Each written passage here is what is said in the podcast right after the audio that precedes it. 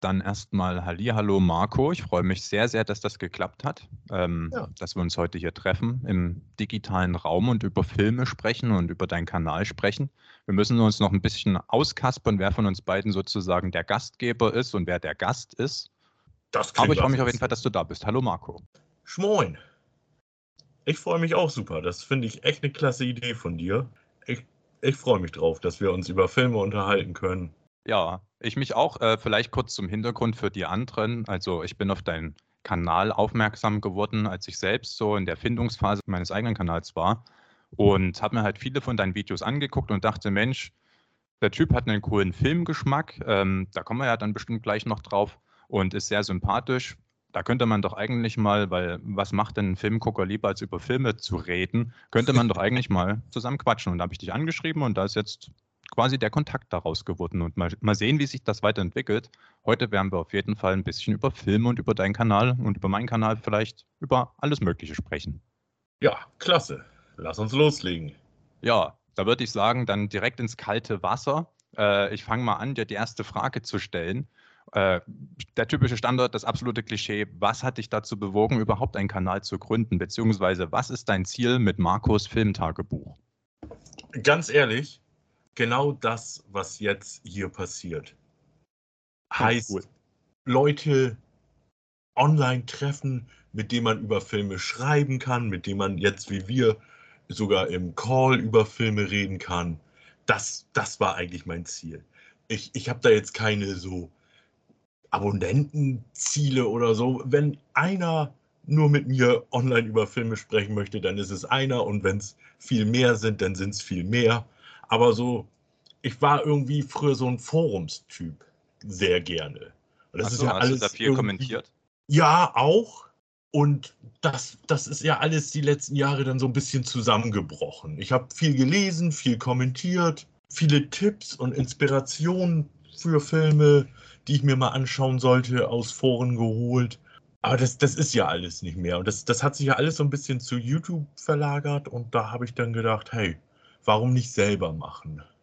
Ja, auf jeden Fall eine gute Idee und hat ja auch, also mich hast du auf jeden Fall erreicht und ich denke, ich bin nicht der Einzige. Würde mich freuen, wenn auf jeden Fall dann noch ganz, ganz viel bei dir dazukommt. Aber entscheidend ist ja definitiv meiner Meinung nach nicht die Quantität der Abonnenten, sondern die Qualität. Und wenn man halt Abonnenten hat, die mit einem interagieren und dann halt auch schreiben, hey, äh, zu deiner Kritik, ähm, mir hat der Film so und so gefallen oder ich habe das und das in dem Film gesehen, das ist dann halt echt cool. Das macht dann ganz Genau. großen Spaß. Und also mir geht es so, wenn ich dann einen Kommentar lese, der wirklich auch auf die Kritik eingeht, beziehungsweise auf den Film eingeht, dann, dann geht mir das Herz auf. Also dann freue ich mich.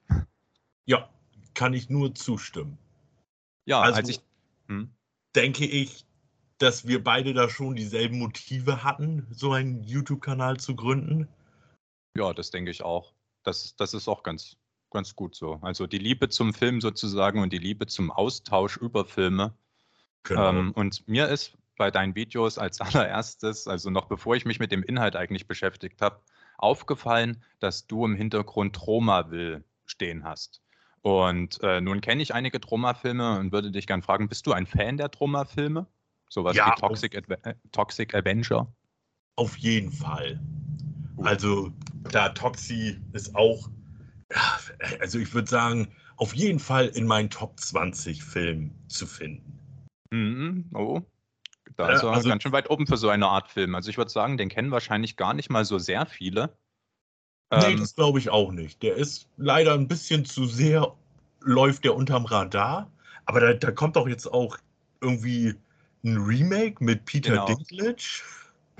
Ja, habe ich auch gelesen. Was schon cool ist. Und ja, zu Troma sonst. Also ich kann zu Troma nur so sagen, ich, hab, ich hatte hier auch einen lokalen Händler bei mir vor Ort, der, der hat mir Troma-Sachen importiert. Also ich habe relativ viele Troma-DVDs und nicht überall, wo Troma draufsteht, ist Lloyd Kaufman drinne. So als Warnung Ja, für alle, die darüber mal nachdenken, sich mehr Troma-Filme zuzulegen.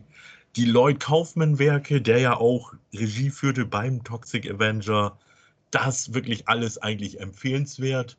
Ja. Sehr empfehlenswert. Und bei vielen anderen Troma-Sachen, das ist halt dann echt schwierige Kost zeitweise.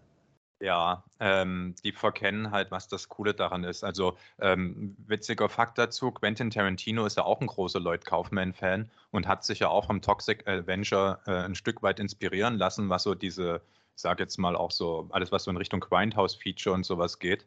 Ähm, die Art der Inszenierung, also ich fand das so skurril, äh, wie dort im Schnitt zum Beispiel dann die, die Aufstellung von äh, Figuren halt plötzlich eine ganz andere ist. Also von einem Schnitt im nächsten, also mitten im selben Gespräch. Und ich finde das halt so genial irgendwie gemacht. Also wie der Film mit, mit also es ist ja nicht so, dass äh, nicht nur so, dass der, äh, dass die Filme witzige und auch irgendwie gesellschaftskritische Geschichten erzählen, aber die sind auch auf so einer visuellen Ebene so interessant, also so interessant inszeniert.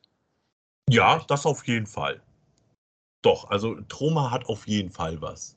Nicht ja. nur für den Typen, ja, der einen Splatter-Film sehen will, sondern wie du schon erwähntest, ja. Gesellschaftskritik ist auch immer mit drin und halt auch von der Inszenation her ist es, oder von der Inszenierung. Ja, ja. Inszenation, ist das ein Wort? Oder ich habe hab da, mein, mein Lieblingswort in dem Zusammenhang ist Generierung und Generation. Da, das haue ich manchmal durcheinander, aber das sind ja zwei völlig verschiedene Wörter. Ja. naja. Ja, macht ja nichts kann passieren. Du hast gerade Splatter gesagt. Das bringt mich zur nächsten Frage. Und zwar, du machst ja auch gern Videos über Slasher-Filme und hast ja auch schon Videos gemacht darüber deine Lieblings-Slasher. Was fasziniert dich an dem Genre? Slasher ist eigentlich, ja, solange ich denken kann, bin ich schon ein Slasher-Fan. Seien es nun damals die Nightmare on Elm Street Sachen gewesen oder Freitag der 13. Und dann hat man natürlich auch über die Jahre viele, ja, der Nachahmer entdeckt und auch teilweise lieben gelernt. Und irgendwo haben Slasher-Filme was für mich. Und es ist halt eigentlich auch schon so ein Genre, ja, was heutzutage kaum noch existent ist. Natürlich gibt es immer mal wieder noch, jetzt gerade erst kürzlich ja den neuen Scream-Film. Mhm. Könnte noch mal so eine neue kurze Welle an Slashern lostreten. Der war ja recht erfolgreich. Nächstes Jahr soll ja dann noch schon die Fortsetzung kommen. Genau, aber sonst so, ja, denn immer mal hin und wieder so ein Independent-Film, so ein, ja, Fanfilm mit einem Budget, sage ich mal. Die, naja. Da ja auch die letzten Jahre dann immer mal wieder welche von. Aber sonst an sich gibt es ja so viele Slasher nicht mehr. Dann, was auch noch ein großer Punkt von mir ist, warum ich die so gerne mag, ich bin persönlich riesen 80er Jahre Fan. Mhm die Musik. Das war ja die Blütezeit der Slasher. Genau. So, also im Horrorbereich kommen meine Lieblingsfilme eigentlich aus den 80ern. Okay, und äh, wer wäre da in dem Zusammenhang dein Favorit? Freddy oder Jason oder Michael? Freddy. Freddy, sehr gut. wäre auch meiner. Ja, ich finde einfach, der hat, der hat so viel Persönlichkeit. Ich mag auch, viele mögen es ja gar nicht so, aber den ja, den fiesen Freddy, wenn er die Teenager ärgert und wenn er halt ja. mit denen spielt auf seine äh, ironische Freddy-Art. Das genau, finde ich wird... super. Ab dem dritten Teil geht das ja so in die Richtung. Genau. Da wurde er dann ja äh, etwas redseliger und vor allem auch witziger. In den ersten genau. beiden Teilen war er ja doch eher wortkarg und sehr ernst. Und das finde ich, das finde ich an Freddy super. Die anderen haben auch was, ganz klar, aber das sind halt große Typen, die halt so Teenager hinterherjagen. Die haben nicht so diesen Freddy-Spirit, sage ja, ich jetzt ja, mal. Ja, genau. Es ist ja auch, die sind ja so, also, wie soll ich das sagen, so kreativ designt. Also dadurch, dass das ja nicht in der echten Welt hauptsächlich stattfindet, sondern in den Träumen ist halt der Kreativität keine, sind keine Grenzen gesetzt. Und das unterscheidet das ja. Ich meine, bei einem Michael Myers-Film und auch, also in Teilen auch bei Jason muss man dann ja sich an die Gesetzmäßigkeiten der echten Welt halten. Aber im Traum spielt ja zum Beispiel Physik keine Rolle oder Logik spielt keine Rolle. Und ja. dann verwandelt sich halt auch mal so ein Motorrad einfach in, in eine lebendige Gestalt und das ist dann wunderschön anzusehen. Vollkommen richtig. Da hast du vollkommen recht. Das ist ein richtig guter Punkt, der die Nightmare-Filme auch nochmal abhebt von den anderen großen Slasher-Reihen. Ja, was, was hast du eigentlich von dem Remake gehalten, was es da vor ein paar Jahren gab? Nightmare on Elm Street? Mhm. Uh, fand ich nicht so gut. gut, da bin ich froh. Ich fand es furchtbar. Also, Ja, also nicht so gut ist noch echt freundlich ausgedrückt. ja. Vielleicht Ja. ist es bei Freddy auch, weil zum Beispiel das Freitag der 13. Remake fand ich super. Hm, Das, das, hat auch noch, tatsächlich gelungen. Das stimmt.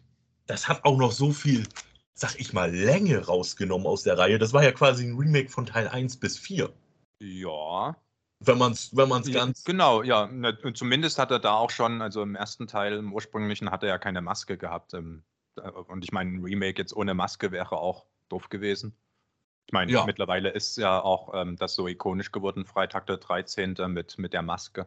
Also deswegen, das fand ich super. Und vielleicht ist es, weil bei Freddy man einfach so sehr an den Robert England gewöhnt ist, dass das halt echt jeder, der diesen. Job macht, dass das echt schwierig für den ist. Oh ja, also. Und diesen Kult, weil bei Jason, bei Michael Myers, alle anderen, das sind halt Typen hinter einer Maske. Da kannst du jeden hinstellen, der von der Statur her ein Riese ist. Ja, genau, das, das stimmt. Äh, es gibt zwar auch da ab und zu mal so, es gibt ja hier Kane Hodder, hieß er, glaube ich, der in einigen Genau. Teilen den, den Jason gespielt hat. Da gab es dann doch Fans, die gesagt haben, Mensch, der hätte den eigentlich wieder spielen müssen, aber das sind ganz wenige und am Ende ist es eigentlich wirklich relativ egal. Es ist ja keine riesen schauspielerische Leistung und wenn ich mich richtig erinnere, war ja auch einer dieser Jason-Filme, da hat man ja auch einen als den Jason genommen. Ich glaube, das war auch ja diese, ich sage jetzt mal, der Comedy Jason, so ähm, Jason Lives hieß der, glaube ich, ähm, wo man gar keinen Schauspieler genommen hat, sondern einfach nur einen Stuntman, der halt wuchtig aussieht, aber der muss ja nicht spielen. Ich, ich bin der Meinung, das sind alles nur Stuntmen gewesen. Ja, na gut, okay, aber bei ja, das, als auch bei Michael Myers. Also wenn mich Ja. nicht täuscht, sind das alles Stuntmen gewesen. mh, Also wird auch am Kane meisten Sinn Hodder- machen. Kane Hodder beispielsweise, das weiß ich, das liest man auch mal öfter in Filmen, so gerade bei, ich sag mal jetzt 80er, frühe 90er Jahre, so B-Film, Stunt-Koordinator Hm. Kane Hodder. Also der, das hat er auch viel gemacht bei Filmen. Ja, der hat ja auch eine wuchtige Erscheinung. Ich glaube, mittlerweile verdient er seine Brötchen damit Autogramme zu geben. Der ist ja auch Ja. schon alt geworden. Das ist ja, Ja. für Stuntleute, die haben ja nur eine kurze Halbwertszeit. Also wenn du da über 50 bist, dann kannst du ja nicht mehr arbeiten. Du verletzt dich dann ja nur noch. Ja, und vor allen Dingen sind die Ausfallzeiten auch viel zu lang und du selber ja auch, du kommst ja nicht mehr mit 50 so schnell auf die Beine nach einem Knochenbruch oder sowas wie noch mit Anfang 20. Nee, sieht man ja jetzt auch an hier äh, Harrison Ford, der die Dreharbeiten zu Indiana Jones 5 für längere Zeit unterbrechen musste, auch weil er sich verletzt hat. Und ich meine, mit 80, da, da dauert das dann eben eine Zeit. Ja, richtig. Die Frage ist, brauchen wir das überhaupt nochmal, ein Indiana Jones? Tja, also ich hätte den vierten schon nicht mehr gebraucht, Nee, nee. aber bekommen haben wir ihn trotzdem. Ja, Ja. richtig. Also äh, naja, schauen aber werde ich ihn. So ist es jetzt nicht. ja, klar, also ich meine, Harrison Ford und Indiana Jones, das, das muss man sich schauen. Ich meine, es gibt ja immer noch die Möglichkeit, dass er trotzdem gut wird. Das Richtig. kann ja durchaus sein, weiß man ja nicht. Und ist, war das nicht auch der Regisseur von Logan? Oh Gott, da- da wischst du mich gerade auf dem äh, falschen Fuß, das weiß ich gar nicht. Ich glaube ja. Ich habe aber jetzt auch gerade, ich habe schon gerade Google angeschmissen. Ja, Äh, Logan war ja super. Also der hat mir richtig gut gefallen. Das war endlich mal ein schöner, düsterer Superheldenfilm, der auch ein bisschen mehr äh, den Fokus auf die Ernsthaftigkeit gelegt hat und auf die tatsächlich emotionale Komponente, die so ein Superheld fühlen würde. Ich meine, vieles ist ja, also ist ja den Superheldenfilmen eigentlich generell allgemein, dass die Gefühle für uns normale Menschen jetzt nicht unbedingt so oft nachvollziehbar sind, aber in Logan fand ich das extrem gut transportiert. Auch so Patrick Stewarts Rolle, das fand Ja. ich zwar niederschmetternd irgendwie, wie er dargestellt worden ist, aber konsequent. Definitiv. Und also ich kann, ich habe es kurz nachgegoogelt. Ja, es ist derselbe Regisseur wie von. Ah, okay, alles klar. Also das, das lässt einen dann noch mal ein bisschen mehr auf den Ja. fünften Indiana Jones hoffen. Aber sie müssen dann auch einen Nachfolger finden, meiner Meinung nach. Also das noch einen sechsten mit Hm. Harrison Ford halte ich denn für unmöglich. Ich meine, Shia LaBeouf äh, als sein Sohn im Universum hätte ja ein Nachfolger sein können, aber daraus ist ja nun nichts geworden. Nee, aber vom, vom Prinzip her äh, an sich eine Entscheidung, wo man im ersten Moment erstmal sagen kann, ja, kann ich verstehen, macht irgendwo Sinn. Er war Mhm. ja auch zu dem Zeitpunkt ein wirklich aufstrebender Newcomer. Von daher, gut, dass er da so einen blöden Film kriegt und danach auch noch seine, seine komischen Phasen hatte, sage ich jetzt mal, das kannst du natürlich vorher nicht ahnen.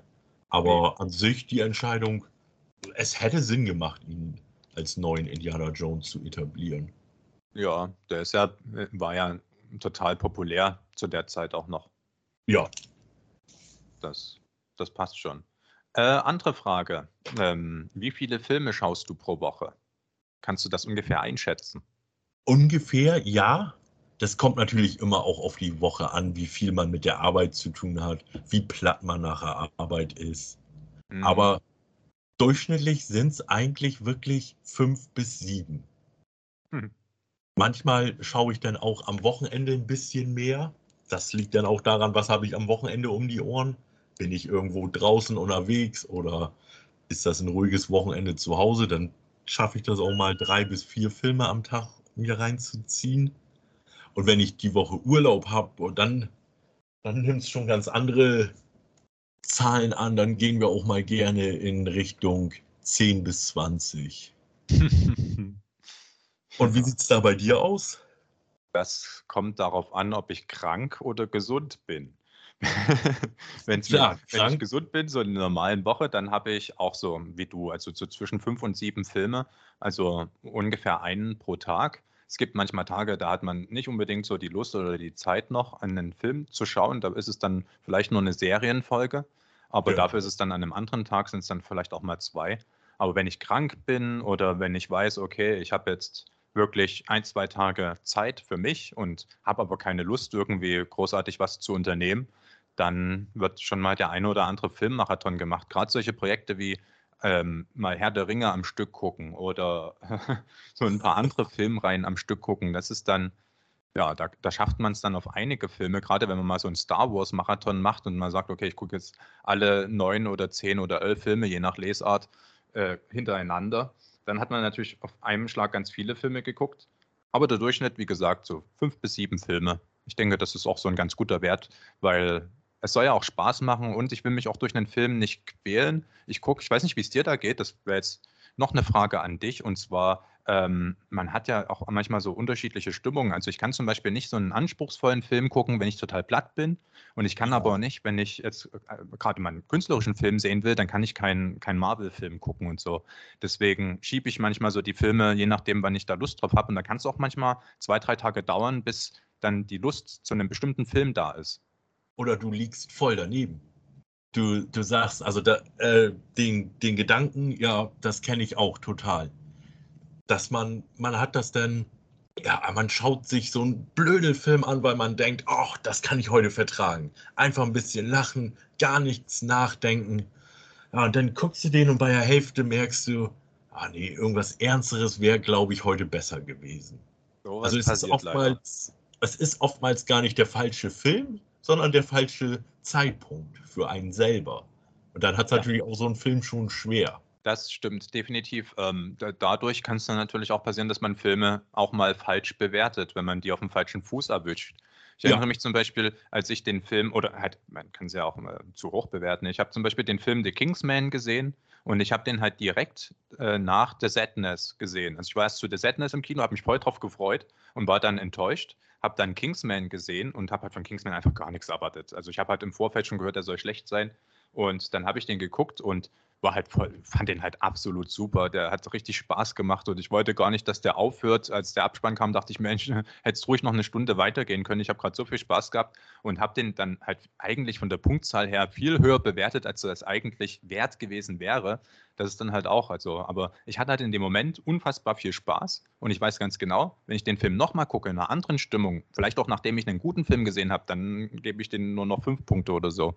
Das ist natürlich, das ist immer da. Ich finde auch so eine Bewertung, ja, die ist wirklich nur aus dem Moment gegriffen. Anders kannst du es gar nicht. Ja, Äh, Du kannst, hat der Film, manchmal ist es ja auch so, da guckst du wirklich, ich sag mal jetzt wirklich einen schwachen Film, den du aber in deiner Kindheit gerne gesehen hast. Den guckst du, den guckst du noch mal wieder. So, dann ist ja auch, und der weckt irgendwas in dir, was er aber in jemand anderem, der mit diesem Film gar nicht aufgewachsen ist, niemals erreichen kann. Ja, das ist die Nostalgie auf jeden Fall. Also die Richtig. spielt da extremst mit rein. Das, das gibt es auch noch. Also es gibt so viele Faktoren, die letztendlich darauf einfließen können, wie wir so einen Film empfinden oder wie wir den bewerten. Wie gehst du denn vor, wenn du eine Punktwertung vergibst und welche Bedeutung haben Punkte für dich? Gar nicht so die hohe, muss ich gestehen. Aber es ist halt, ja, durch, äh, es ist halt gang und gäbe, dass man Filme bewertet. Ein Problem, was dabei entsteht, ist, dass man sich selber oder auch natürlich die Zuschauer dann fragen, wie, diesem Film hat der jetzt 9 von 10 Punkte gegeben und der kriegt nur 7 von 10? Das, das ist immer sehr schwierig. Also für mich ist es erstmal so, ich habe in der Punkte Rot, Gelb, Grün. Grün Mhm. bedeutet dann natürlich empfehlenswerter Film, kann man oder sollte man sich anschauen. Bei Gelb wird es dann schon so, ja, muss nicht unbedingt sein, aber wenn ihr Fans seid. Und bei Rot würde ich sagen, eher Finger von weglassen. Und das geht dann bei mir ja von 1 bis 4 ist Rot, 5 Mhm. und 6 Punkte ist Gelb und ab 7 dann geht's los mit Grün. Das sind Filme, die ich theoretisch erstmal jedem empfehlen kann. Und dann, ja, da kommt es dann mit der Höhe der Punktzahl, da sind wir dann in dem Bereich, wie hat mich der Film für den Moment gecatcht? Hat er mich super gekriegt, dann ist er halt sehr hoch. Hat er mich nur noch ein bisschen gekriegt, dann ist er gerade so über dem Mittelmaß, sage ich mal. So ein genaues System, wie man seine Filme bewertet, finde ich wahnsinnig schwierig, weil, wie wir es ja nun eben schon hatten, das ist auch immer so tagesformabhängig. Gesamtsituation, bist du vielleicht gerade, hast du eine schlechte Phase, die du durchläufst? Wie bewertest du dann Filme? Bist du dann vielleicht ein bisschen zu streng? Bist du Ja. aber in einer Phase, wo du, wo alles super ist? Was weiß ich, jetzt die Frühlingsgefühle waren ein bisschen zu stark, ist jeder Film super. Also Ja, ich, ich gehe ja- da wirklich für mich nur ran. Rot, Finger weg, gelb, ja, vielleicht und grün, go und dann die Punkte entscheide ich wirklich so. Also ich mache es für mich so, jeder Film, ich, ich weiß nicht, war das bei den Simpsons oder irgendwo war das doch, da hat doch irgendein Lehrer damit angefangen, jeder startet mit einer Eins und ab dann müsst ihr mich halt enttäuschen. So, das, so ist es auch bei mir bei Filmen. Jeder Film startet mit 10 von 10 und ab dann kann er halt nur noch verlieren oder die schwere Aufgabe, das Niveau zu halten. das ist eine sehr interessante, äh, ehrlich gesagt habe ich das noch nicht gehört, das ist eine sehr interessante Herangehensweise. Wie gehst du da dran? Ähm, ich, ähm, also wollte, während du jetzt so erzählt hast, ist, äh, sind mir so zwei Sachen eingefallen. Und zwar einmal äh, der Kritiker Robert Hofmann, der macht das ja deswegen, weil das ja mit den Punkten so schwierig ist, so, dass der zwei Wertungen vergibt. Eine Gesamtwertung oder so eine Allgemeinwertung, wie der den Film empfunden hat, und dann noch eine Genrewertung. Dass er sagt, also als Komödie hat der super funktioniert, aber als normaler Film, als allgemeiner Film weniger und so. Ist auf jeden Fall auch interessant, finde ich, trifft zwar immer noch nicht ganz. Ähm, Aber sehr gut eigentlich, der Ansatz. Ja, ja, Doch, da also hast ist schon du- mal genauer. du recht. Ja, bei ihm habe ich das auch ein paar Mal gesehen, ja. Also wenn ich ein Video von ihm gucke, er macht das eigentlich immer noch, ne? ja, ja, genau, der macht das immer. Das ist also sein Markenzeichen und der verteidigt das ja auch. Also es äh, ist auch absolut okay. Finde Ähm, ich auch so. Ich habe gestern erst einen Podcast gehört, äh, kennst du mit Sicherheit auch, Cinema Strikes Back, den ihr Podcast. Und die hatten da jemanden zu Gast, der auch Filmkritiker ist. Brodys Filmkritiken war das. Und der hat äh, was sehr Interessantes gesagt. Und zwar zu dem Film The Village. Da wurde er gefragt, wie er den Film The Village findet. Also hier diesen M. Night Shyamalan-Film.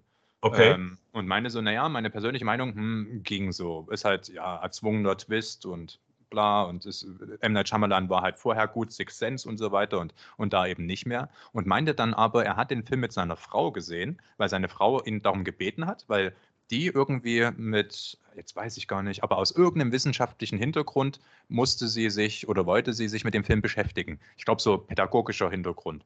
Und ähm, dann haben die sich den Film aus dieser wissenschaftlichen Sicht, aus der Perspektive angeschaut. Und dadurch hat der Film dann eine ganz andere Ebene bekommen und war plötzlich sehenswert. Und äh, das ist natürlich was, das kann ich ja jetzt so als normaler Typ, der keinen pädagogischen Hintergrund hat oder halt nicht den Hintergrund hat, unter dem die sich das angeschaut haben, äh, kann das dem Film ja gar nicht zugute halten, kann das gar nicht wertschätzen. Und dann kann ein Film zum Beispiel, den ich jetzt überhaupt nicht einschätzen kann, halt viel besser sein. Und um das jetzt nochmal auf die Spitze zu treiben, gestern zum Beispiel hatte ich einen Film besprochen, da habe ich zum allerersten Mal gar keine Punktzahl vergeben, weil ich den Film schlichtweg nicht verstanden habe.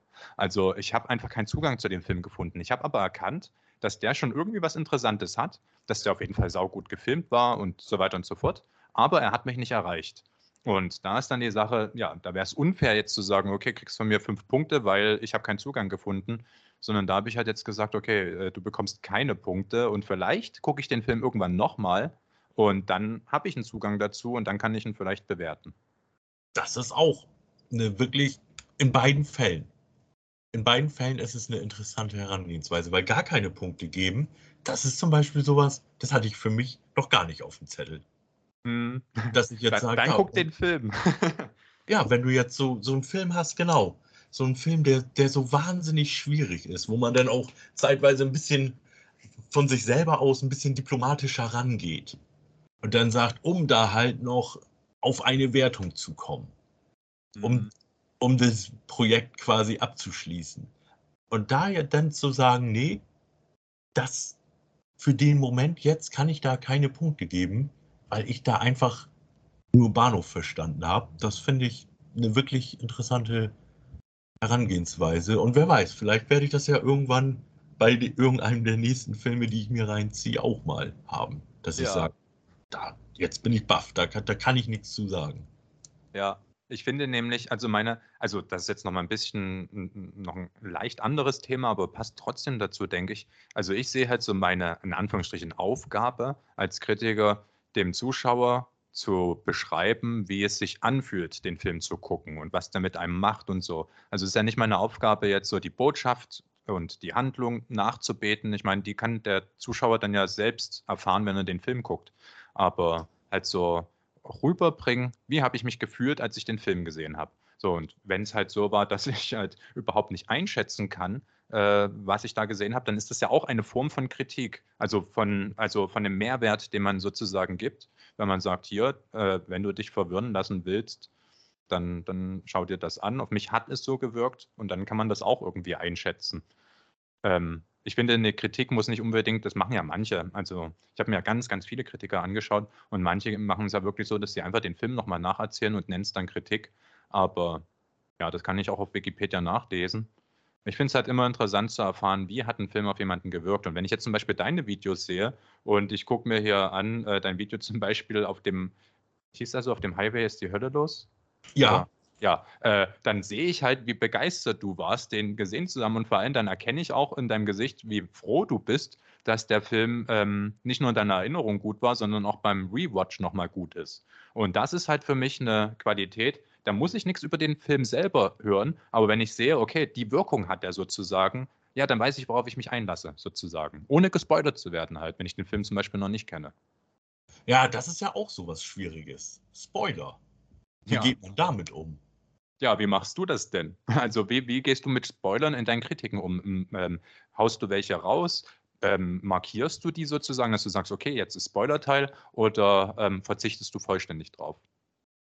Größtenteils probiere ich es wirklich vollständig drauf zu verzichten, irgendwie um den heißen Brei herumzureden, mhm. aber halt trotzdem auch mal trotzdem noch was zu sagen über den Film. Also jetzt nicht einfach nur den Pressetext nochmal ablesen und sagen, ja, war super, ja, sondern ja. halt wirklich nochmal dazu ein paar eigene Eindrücke zu geben, aber halt jetzt nicht was passiert Charakter XY und dass das mit dem passiert ist, das fand ich richtig blöd. So in die Richtung, das probiere ich dann immer wegzulassen oder dass ich dann halt wirklich sage, einer Person passiert etwas richtig Heftiges. Mhm.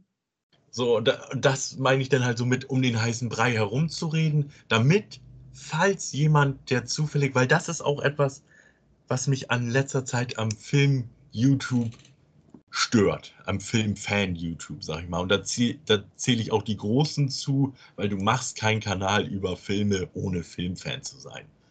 Du machst das nicht, weil du sagst, das ist eine, das ist eine super Möglichkeit, hiermit mein Geld zu verdienen. machst du, weil du, es ist dein Hobby und einige haben das Glück, ihr Hobby zum Beruf gemacht zu haben. Ja.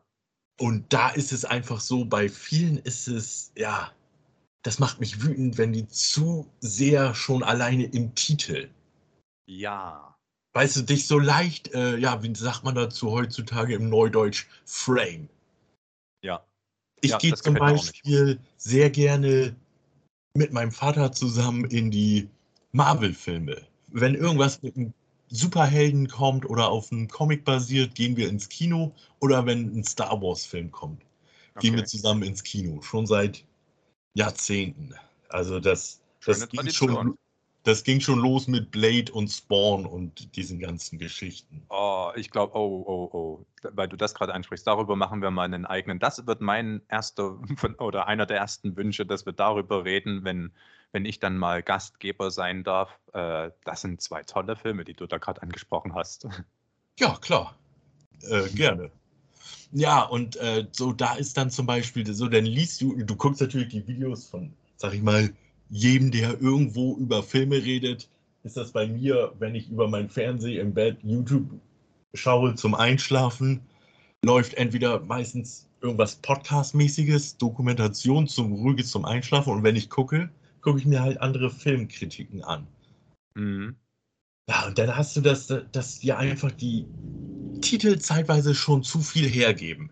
Ja. Wieder nur Mittelmaß oder so. Und ich denke mir dann so, und da du gerade den Robert Hofmann erwähnt hast, ich finde, er ist wirklich einer der wenigen großen Professionellen, sage ich jetzt mal, in unserer Gilde, Mhm. die, die wirklich einfach nur meine, er schreibt ja meine Kritik zu Filmtiteln. Ende. Genau, richtig. Äh, da würde ich kurz einsteigen wollen. Und zwar, das finde ich sehr, sehr gut. Das hat mich auch inspiriert, weil ähm, du standst ja mit, mit Sicherheit auch vor der Frage, äh, willst dein erstes Video hochladen? Wie nenne ich das jetzt und wie gestalte ich das Thumbnail? Ähm, und da gibt es natürlich die Herangehensweise, wie der Kollege vom Robert Hofmann, der Behind, macht das ja so, dass er ähm, irgendeine Frage stellt oder halt irgendein, also so ein, so ein Ausspruch, wie du es halt sagst, ähm, schon wieder nur Mittelmaß oder äh, über Morbius Blut leer und ähm, irgendwie Ja, sowas halt. Und- Und, äh, da, das gibt natürlich sehr, sehr viel vorweg. Und ich finde, dass ähm, da kann man halt, also das ist ein böses Wort, aber ich sage jetzt einfach mal Clickbait dazu. Und äh, die meiner Meinung nach bessere oder seriösere Herangehensweise ist halt einfach, also ich mache halt in meinen äh, Titeln halt immer, ich nenne den Namen und dann schreibe ich dahinter Kritik. Und dann schreibe ich noch dahinter die Sprache, weil ähm, passiert ja auch manchmal, dass man auf eine auf irgendeine äh, Review klickt und dann ist es plötzlich, äh, nur weil da Review steht, ähm, dann halt äh, eine andere Sprache. Aber ähm, ja, so eben, dass, das, dass man genau weiß, was man kriegt, aber ohne gespoilert zu werden. Ich finde, das ist einfach irgendwie, ich finde es charmanter, ich finde es besser, aber ich würde es trotzdem nicht, also das andere hat halt auch irgendwie was. Also zum Beispiel da irgendwie, eine, man kann es ja interessant machen, eine interessante Frage stellen da in, de, in, äh, in den Titel. Das kann durchaus auch was haben, aber die schießen halt meistens übers Ziel hinaus. Das ist so das Problem, wie ich finde. Ja, entweder ist es halt so um, sage ich mal, es gibt ja nur, also es gibt ja nur, ist ja schon mal immer gut, wenn man einen Satz so anfängt. Ne? Aber es gibt ja in der Film-Bubble, sage ich jetzt mal, da gibt es ja zwei Gruppen. Entweder die, die sagen, oh, hör mir auf mit den ganzen Comic-Kram, oder die halt sagen, nee, ich finde das super, mich unterhält das, mir macht das Spaß, Popcorn-Kino, so. Und deswegen ist es da dann immer schwierig. Ich finde, damit will man auch so ein bisschen, mit solchen Titeln will man reizen. Dass Mhm. da denn entweder die richtigen Hardliner-Fans raufklicken und erstmal in die Kommentare ein bisschen um sich wüten und das verteidigen, obwohl sie das Video vielleicht gar nicht sehen. Aber es, es bringt halt, ja, äh, Interaktivität. Es bringt dir Klicks, Daumen hoch, Daumen runter ist ja auch, äh, wie man immer mehr hört, eigentlich völlig egal. Hauptsache, es passiert was mit deinem Video. Genau, Ob- auch ein Dislike ist eine Interaktion. Genau. Und das finde ich halt wirklich, das finde ich dann wirklich schade, weil dann, da, das ist dann übers Ziel hinausgeschossen. Ja. Ähm. Aber es gibt halt auch Leute, die sagen sich, hey, ich sehe den Film, indem ich ins Kino gehe, dafür mein äh, Budget, mein Kinobudget im Monat ausgebe und jetzt hast du mich schon geframed, sage ich mal. Ich habe einen leichten Eindruck. Jetzt kann ich da natürlich noch voll innerlich gegen angehen und sagen, nein, das war alles super und aber ich habe schon eine Meinung vorab. Und bei Filmen, wo ich denn Kino ist ein teurer Spaß, wo ich ins Kino gehe, da möchte ich eigentlich wirklich komplett überrascht werden. Ein Trailer schauen und danach ist dann auch gut. Nicht bis Trailer 11 schauen und ja. TV-Spot 47, sondern ersten Trailer, dass man weiß, was so ungefähr auf einen zukommt. Ja. Und dann, und das finde ich schade, diese Entwicklung der Zeit. Das stimmt leider. Ähm, manchmal gucke ich sogar die Trailer auch nur bis zur Hälfte. Es gibt ja so diese Unsitte, dass ein Trailer schon den Dreivierteln oder manchmal auch ganzen Film verrät. Und ja. äh, viele Trailer haben ja auch tatsächlich, wenn man dann den Film sich anschaut, danach nochmal in den Trailer zurückgeht, äh, zeigen manche Trailer wirklich Szenen vom Finale. Und das finde ich einfach, man sollte nichts aus der zweiten Hälfte zeigen. Ich finde, das ist eine Unart, das zu machen, weil ähm, man, man lockt natürlich damit die Leute ins, ins Kino, aber die sind doch dann am Ende enttäuscht. Und dann hat zwar der Trailer sein Ziel erreicht, er hat die Leute ins Publikum geholt, aber er sabotiert den Film. Also das kann ja ein ja, super Film sein, aber wenn ich zum Beispiel, äh, ich nehme mal ein ganz plakatives Beispiel, wenn ich das Ende von The Sixth Sense weiß, dann habe ich viel weniger Interesse, den Film mehr anzuschauen. Und das ist halt einfach, das, das, das verstehen dann anscheinend die Leute nicht, die die Trailer machen. Es wird auch immer schlimmer, wie du schon gesagt hast, ganz viele Trailer. Äh, es ist ja jetzt Usus, dass die meisten ähm, Blockbuster drei verschiedene Trailerarten haben mit unterschiedlichem Filmmaterial. So, nun ist ein Trailer zwei Minuten lang, dann hast du schon mal sechs Minuten von dem Film. Am Ende geht er nur 90. Äh, rechnest den Abspann raus, geht er nur 80. Und von den 80 hast du dann sechs Minuten quasi schon gesehen und das waren dann die besten sechs Minuten. Ich wollte das sagen, ärgerlich. Highlights. Nicht ja. sechs Minuten irgendeine Autofahrt oder sowas, sondern Highlights. Ja, die besten Witze von der Komödie. Ja, das Schlimmste wollte ich gerade drauf auch sagen, ist ja eine Komödie. Also ja. bei Komödien darf man ja gar keinen Trailer sehen. Nee, also nicht, wenn du im Kino auch noch was zum Lachen haben willst. Ja, Apropos Kino, wie schaust du deine Filme eigentlich am liebsten? Gehst du äh, am liebsten ins Kino, guckst du lieber in den Stream, Blu-ray, DVD oder legst du auch manchmal noch eine VHS-Kassette ein und schaust äh, Linie oder schaust lineares Fernsehen? Äh, Fernsehen können wir streichen. also ich habe den einen großen Pay-TV-Anbieter in Deutschland, äh, Sky, habe ich mir vor ein paar Jahren geholt wegen den HBO-Sachen. Aber da schaue ich auch halt alles on demand. Ich schaue da jetzt nicht auf den Sky eigenen Sendern, was kommt denn heute, weil dieses System, ja, ich, du, ich kann heute Abend nichts machen, weil äh, ich meine, ich arbeite ja eh nachts, deswegen ist abends eine Serie gucken für mich sowieso schwierig. Mhm. Deswegen passt es halt für mich super. Wenn ich nach Hause komme, mache ich entweder den Receiver oder den Fernseher an und stelle einen der Streaming-Dienste ein und ziehe mir da meine Serie rein. Also deswegen das normale Fernsehen, dieses, ich kann, äh, ich muss jetzt heute um Viertel nach acht zu Hause sein, weil es kommt doch die neue Staffel von meiner Serie. Das, das habe ich hinter mir gelassen. Mhm. VHS-Kassette auch. Aber das war irgendwann einfach so, ich hatte, ich hatte jetzt keine gigantische VHS-Sammlung. Und da waren auch viele so Filme aus dem Fernsehen aufgenommen oder wie man es halt damals als Teenager gemacht hat. Man hat, ein Kumpel hatte einen Film und man hat ihn sich überspielt. Ja, der Klassiker. Ja, so das als Schüler, obwohl schon mein größtes Ta äh, Taschengeld für Videos ausleihen draufgegangen ist, äh, ja, man hat sich halt die Filme überall her überspielt. Die, aber ich hatte auch Originale. Also so ist das jetzt nicht. Ja, also ich habe als Schüler, ich hatte ja äh, kostenlosen Zugang zur Stadtbücherei und die hatte eine riesige Sammlung an VHS-Kassetten. Und da habe ich mir auch als immer die, du, als Schüler hast du ja Nachlass bekommen und du musstest nur was bezahlen, wenn du, wenn du vergessen hast, die Kassette zurückzuspulen. Ansonsten war es umsonst, du durftest halt immer nur eine ausleihen. Aber ich habe mir dann halt jeden Tag da eine ausgeliehen und habe die mir dann auf meine Leerkassetten überspielt und äh, habe dann die Hälfte der Filme nie angesehen, aber hatte dann halt eine Riesensammlung und ich wünschte, ich hätte es besser beschriftet. Also ich habe dann auch aus Versehen Filme wieder überschrieben, die ich mir in der Zwischenzeit gar nicht angesehen hatte, aber allein, das war auch so eine, ich weiß nicht, kennst du das? Manchmal ist das, einen Film zu haben, also gerade wenn man so jung ist, ist manchmal mehr wert, als den Film zu gucken. Du bist schon so froh, dass du den Film irgendwie, was weiß ich, halt, äh, darüber gezogen bekommen hast und du musst nicht mal gucken, um schon glücklich zu sein. Absolut. An sich, das, das war ja auch früher viel intensiver, finde ich. In der Videotheken-VHS-Zeit. Ja, also ich war Stammgast halt in meiner Videothek. Als wir dann hier eine, also als es dann in die DVD-Ära ging. Ende der, der 90er, Anfang der 2000er, das, das, das waren goldene Zeiten. Ja, also ich habe auch noch das, ich, ich bin 99 in eine Ausbildung gegangen. Dementsprechend habe ich dann Geld verdient. Da habe ich das so gemacht, ich bin mit einem Arbeitskollegen, der war ein Zweitlehrer, der war 19, ich war 16 habe ich ihm Spritgeld gegeben und dann sind wir überall wirklich rumgefahren in alle Videotheken, weil das war ja auch das Geile bei so einer Videothek. Du bist einfach in einen anderen Stadtteil gegangen und die hatten da schon, klar, die aktuellen Filme waren überall die gleichen, aber wenn du so ins Genre gegangen bist, in Horror, Action, Kung Fu und sowas Filme, ja, da, da, da hatte jeder andere stehen. Ja. Hm. Das war cool.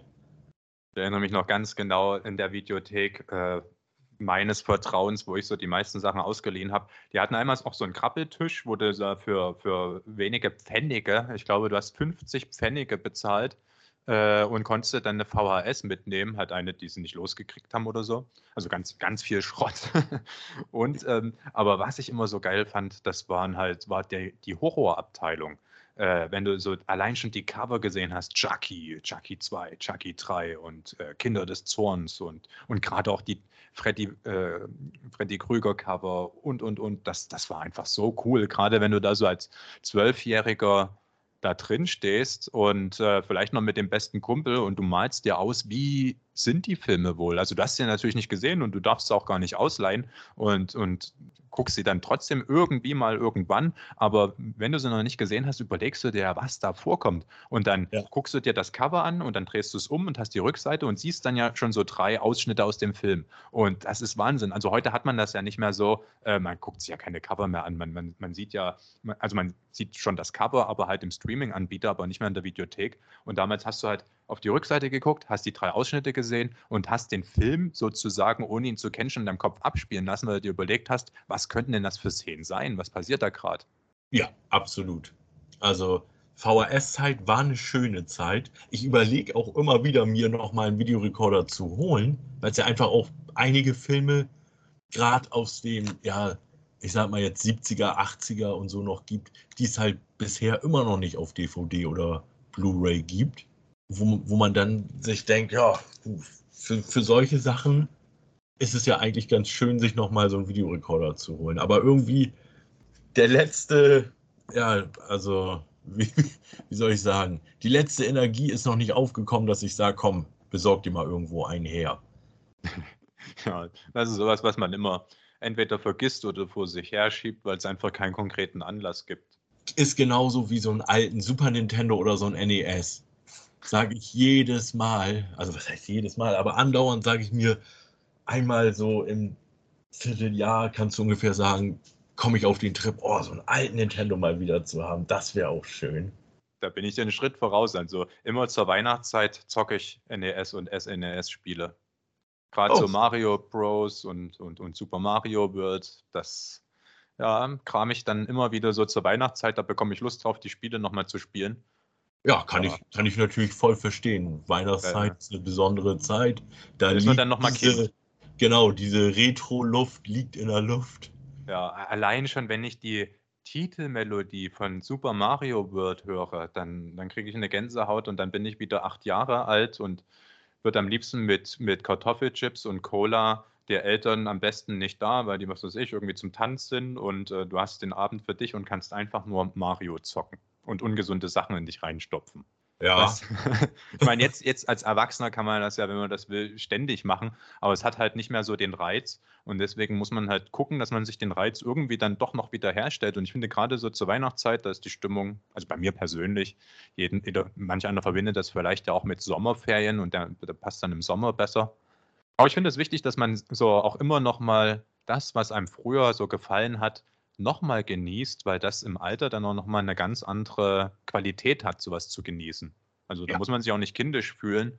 Also mhm, wenn absolut. ich Mario auspacke, dann bin ich zwar in dem Moment kindisch, aber das, das macht ja nichts.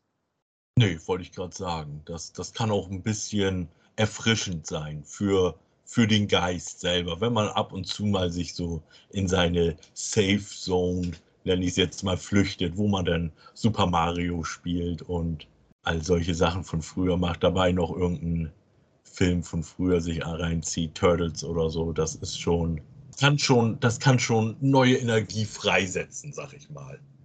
Das stimmt. Sowas braucht man. Ähm, wenn wir gerade dabei sind bei dem Thema Filmerlebnis, beziehungsweise auch in dem Fall jetzt Spielerlebnis, hat ein Erlebnis, was äh, von den Außenstehenden vielleicht merkwürdig wirken kann, was man aber selbst braucht, um die Akkus aufzuladen. Da würde ich gern zu dem Thema Trash-Filme kommen, weil das ja vielleicht auch so in die Richtung geht. Also ich gucke ganz viele Sachen von, von dieser Schmiede, die Asylum, die ja solche Sachen gemacht haben wie Transmorphos, so à la Transformers, nur und billig und so weiter. Wie stehst du zu dem Thema Trash-Filme? Ich finde, oftmals wird heutzutage viel als Trash betitelt, was eigentlich gar kein Trash ist. Also wenn ich mich nicht komplett irre, ist die Definition von Trash dass das alles ernst gemeint war, aber so schlecht umgesetzt wurde, dass es halt freiwillig komisch ist. Ja. Und bei den Asylum-Sachen beispielsweise, da ist es dann ja so, die wollen, die, die betreiben ja filmtechnischen Clickbait. Genau. Die, es ist jetzt gerade Avengers im Kino und dann bringen die einen Film raus und der heißt Revengers oder so. Ja, ja Avengers Grimm haben sie ihn genannt. Oder so. Also da muss ich sagen, Asylum ist nicht so mein Ding, aber natürlich so aus den aus den 70ern und 80er. Da gibt es natürlich dann auch viele Filme, die heutzutage als Trash betitelt werden. Mhm. Äh, die eigentlich eher, wenn man es ganz klassisch nimmt, B-Filme sind. Ja, so Exploitation oder sowas. Genau, und in dem Bereich dann, da fühle ich mich wohl. So diese ganzen Videotheken, Schund, nenne ich es jetzt mal, aber ich nenne es Schund und meine es. ja, ja. Also die, das ist, das ist voll mein Bereich. Sei es nun so die Sachen, die zum Beispiel damals das DVD-Label, heutzutage hört man gar nichts mehr von den Dragon. Was haben die gemacht? Die haben sehr viel so 80er Jahre Trash-Filme, Anführungsstriche oben Trash rausgebracht. Blood Diner, Paratrooper, Brain Slasher, Maya, Happy Hell Night. Solche Filme, das sind in dem Sinne, wenn wir über Trash reden, dann sind das für mich meine persönlichen Trash-Lieblingstitel. Okay. Auch so. Anscheinend noch Bildungslücken. Full Moon, die zum Beispiel Puppet Master gebracht haben. Ah ja. So, das, das ist dann so das, wo ich wo ich mich im Trash-Bereich sehe, wo es natürlich dann auch Fans gibt, die jetzt schon, die jetzt schon die, die Fackeln und die Mistgabeln rausholen, weil die sagen, der hat das als Trash bezeichnet. Wie kann ja. der bloß?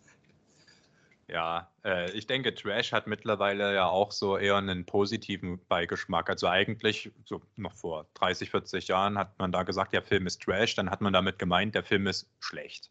Ja. Und sagt man jetzt, der Film ist Trash, dann meint man entweder auch, dass er schlecht ist, oder man meint, der Film hat irgendeine Ebene, auf der er funktioniert. Und ähm, manche Filme funktionieren halt dadurch, dass sie unfreiwillig komisch sind. Und manche wollen Trash sein und sind freiwillig komisch, so wie jetzt zuletzt ja The Bubble. Weiß nicht, ob du den gesehen hast, bin mir jetzt gar nicht sicher, ob das in deinen Kritiken vorkam, aber The Bubble zum Beispiel. Oder ähm, gestern habe ich gesehen, ähm, wie hieß der? The Lost City. Will ja auch Trash sein, ist aber halt so ein Edel-Trash-Film, sag ich mal, und wird dann der Definition eigentlich gar nicht mehr gerecht.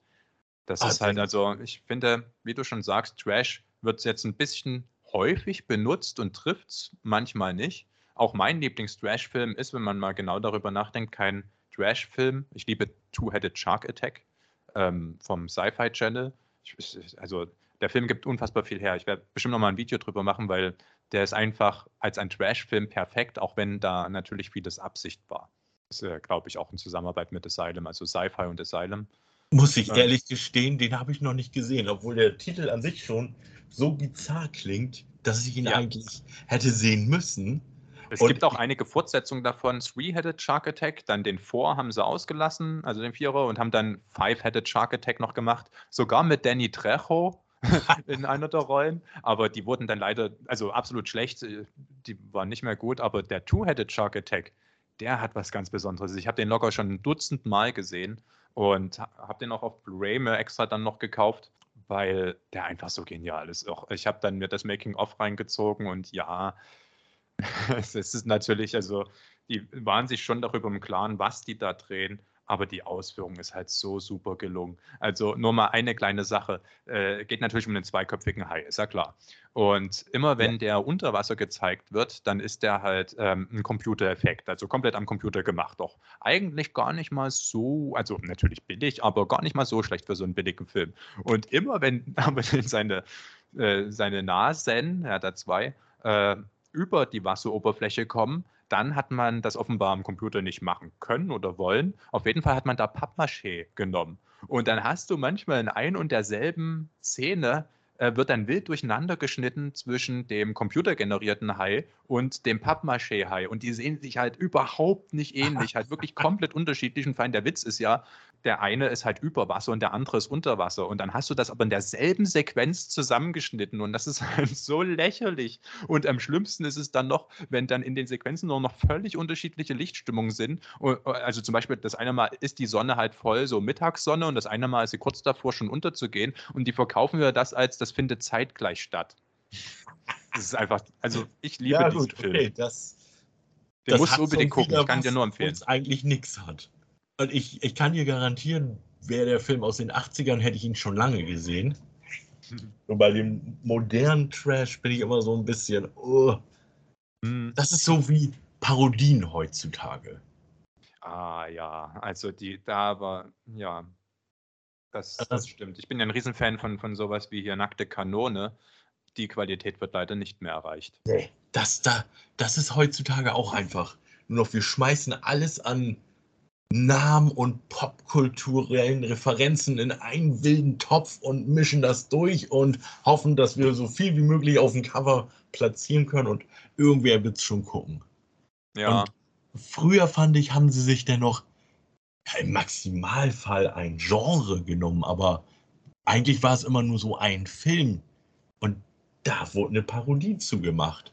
Genau, Scary Movie, das äh, Parodie zu Scream, perfekt. Genau, und da waren dann natürlich auch noch andere Horrorfilme aus der Zeit, die mit entstanden sind. Da war auch, ich weiß, was du letzten Sommer getan hast, mit drin. Aber das ging alles noch. Das war noch im Rahmen. Ja, es hat Spaß gemacht, weil man gemerkt hat, dass die Macher nicht einfach nur auf billige Gags gesetzt haben, sondern du hast richtig gemerkt, die Macher haben Witze gemacht, über die die auch selber lachen würden. Ja, und über den Film bei den Parodien dann heutzutage ist es dann ja auch oft so, das ist ja eigentlich, wenn man mal ganz ehrlich ist, ist es doch nur ein Zusammenschnitt von Sketchen. Ja. ja, ja und dann wird also irgendwie eine Handlung zusammengepresst und ja, raus kommt dann ein Film, den du eigentlich vergessen kannst.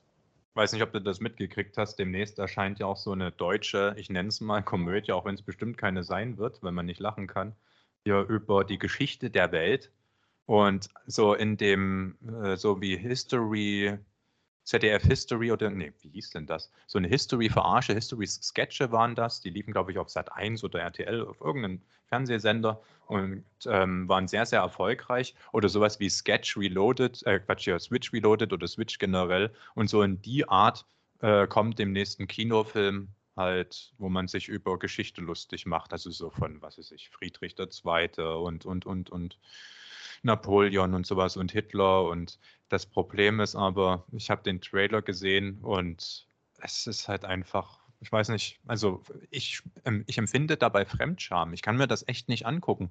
Das war auch auf Amazon, gab es jetzt noch sowas, was auch so in die Richtung ging, so mit halt Sketchen, wo man halt Popkultur referenziert. Und ich musste es ausmachen. Ich konnte es mir einfach nicht ansehen. Es war unerträglich.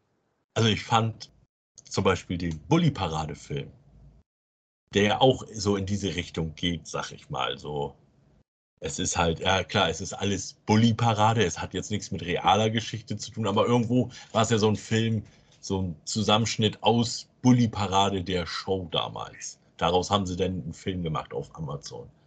Genau, ja. Mit großem. Budget. Furchtbar. Also ja, es war halt nicht lustig. Also die Witze sind halt auch irgendwie veraltet, finde ich. Erstens das. Und es hatte auch nicht mehr, also zum Beispiel Schuh des Manitou, wo der rauskam, fand ich super lustig. Zum Brüllen. Ich war zwei oder dreimal im Kino, ich fand den so gut. Und auch den anderen, den äh, Raumschiff? Raumschiff Surprise, den fand ich auch super. Der hat mir leider dann schon nicht mehr gefallen.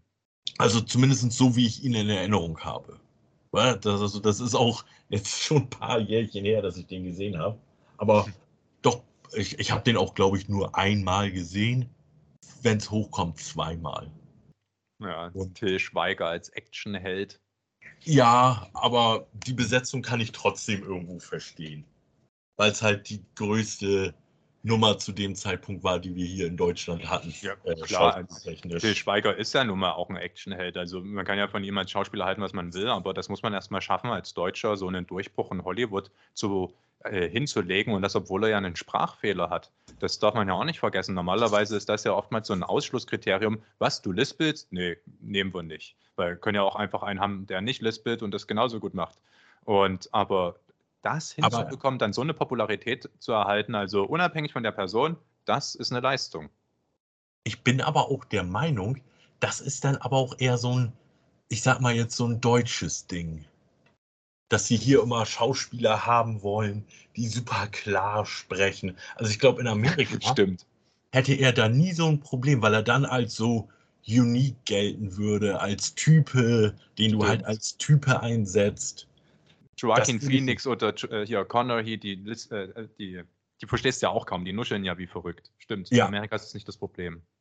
Richtig, also ich glaube, das ist, also ich bewerte das jetzt für mich so als deutsche Herangehensweise zum Film. Ja, ja, ja, das, da hast du auf jeden Fall recht. Das ist ja auch, du, wenn man mal drauf achtet, ähm, in vielen amerikanischen Filmen ist es ja so, dass die mit Dialekten spielen. Südstaaten-Akzent oder ja. ähm, sowas. Und da, das geht in der deutschen Synchro komplett verloren, weil du da keine, also du kannst ja den Dialekt nicht übersetzen, aber nun könnte man ja das so machen, na gut, dann kriegt einer halt einen bayerischen Dialekt und einer kriegt einen sächsischen und einer kriegt einen nordischen Dialekt, wie auch immer. Und äh, macht man aber nicht, weil alle sprechen dann Hochdeutsch. Ja. Oder da wird dann eine andere Sprache draus. Der eine, wie ist das denn bei hier, Malcolm mittendrin? Hast du die Serie gesehen? Nicht jede Folge, aber ich habe damals, als die kam, also jetzt schon lange nicht mehr, aber als äh, die damals ausgestrahlt wurden, ist ganz viel gesehen. Da ist doch, wo der Bruder von denen, der Francis, der halt immer außerhalb ist, der mal in der Militärakademie ja. ist, und mal als Holzfäller und dann ist er doch auch einmal auf dieser Ranch bei Otto. Und in der deutschen Synchro sind die dann äh, Dänen. Und ja. da ist aber einmal ein Verwandter von denen da und der hat halt ein Buch, hält der hoch und da steht drauf German English. Ah, okay, ja. Also das wird dann auch oft äh, so als Ausweg gemacht, dass sie dann auf einmal zwanghafterweise aus einem Charakter ein, ja, Ausländer machen, sage ich mal, was aber eigentlich gar nicht hätte sein müssen, weil der halt einfach nur einen anderen Akzent hat. Ja, ja, das, das passiert ja so oft. Also ich gucke ja am liebsten die englische Version von Die Hard.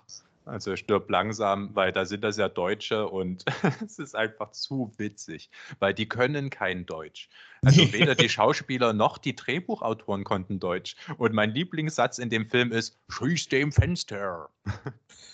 Das ist einfach, also das ist zum Brüllen. Da, da liege ich jedes Mal am Boden und muss lachen, weil die das ja mit einer Ernsthaftigkeit und die gehen davon aus, die reden ihr richtiges Deutsch und du als Deutscher denkst ja, na, das hat mit Deutsch aber nichts zu tun. Das ist eine völlig andere Sprache, aber gewinnt dadurch irgendwie. Also klar, es, es macht den Film lächerlich, aber es macht ihn irgendwie auf einer anderen Ebene nochmal unterhaltsam. Genauso ja. ja auch ähm, hier How I Met Your Mother hat ja auch sowas völlig Bescheuertes gehabt in einer der letzten Folgen. Da taucht dann einer auf, der vermeintlich Deutscher ist und nun ist das aber ein amerikanischer Schauspieler und ich habe es mir im Original angeschaut und der sagt dann sowas, ja, äh, wir Deutschen haben ja ein Sprichwort, du bist mein allerliebster Lieblingsschatz oder so. Und ja, also ja, das war es nicht, aber so ähnlich und es hat überhaupt, also das sagt niemand in Deutschland. Und er sagt, na, wir, wir Deutschen haben ja so ein Sprichwort, das sagt hier jeder und am Ende, naja, ja. so ist es halt immer ganz witzig. Was habe ich denn da, oh, wie hieß der Film denn noch? Das war nicht Praktikum, sondern das war auch so ein Vince Vaughn-Film. Da ist er auch, äh, da will Big er einen Business. Deal machen. Da will er so einen Deal machen und geht ja, dann. Big Business meinst du? Ja, und da äh, sagt das Navi Flügel schlagen. was zur Hölle ist Flügel schlagen? Da würde ich auch gerne wissen, was da im Original mal gemeint war. Aber äh, ein ziemlich ich möchte jetzt nicht sagen, aber ein aktuelles Beispiel habe ich auch noch, was ähm, so hier die Akzente und sowas äh, angeht, und zwar Moon Knight. Ah, die Marvel-Serie. Genau, die aktuelle Marvel-Serie auf Disney. Da ist es ja so, dass er einmal Mark ist, ein amerikanischer Söldner, und dann ist er aber auch noch einmal Steven, ein britischer Museumsmitarbeiter. Okay. Und als Mark spricht er dann halt mit einem Ami-Akzent und als mhm. Steven mhm. spricht er halt mit einem britischen Akzent. Und als Mark sagt er Apartment und als Steven sagt er Flat.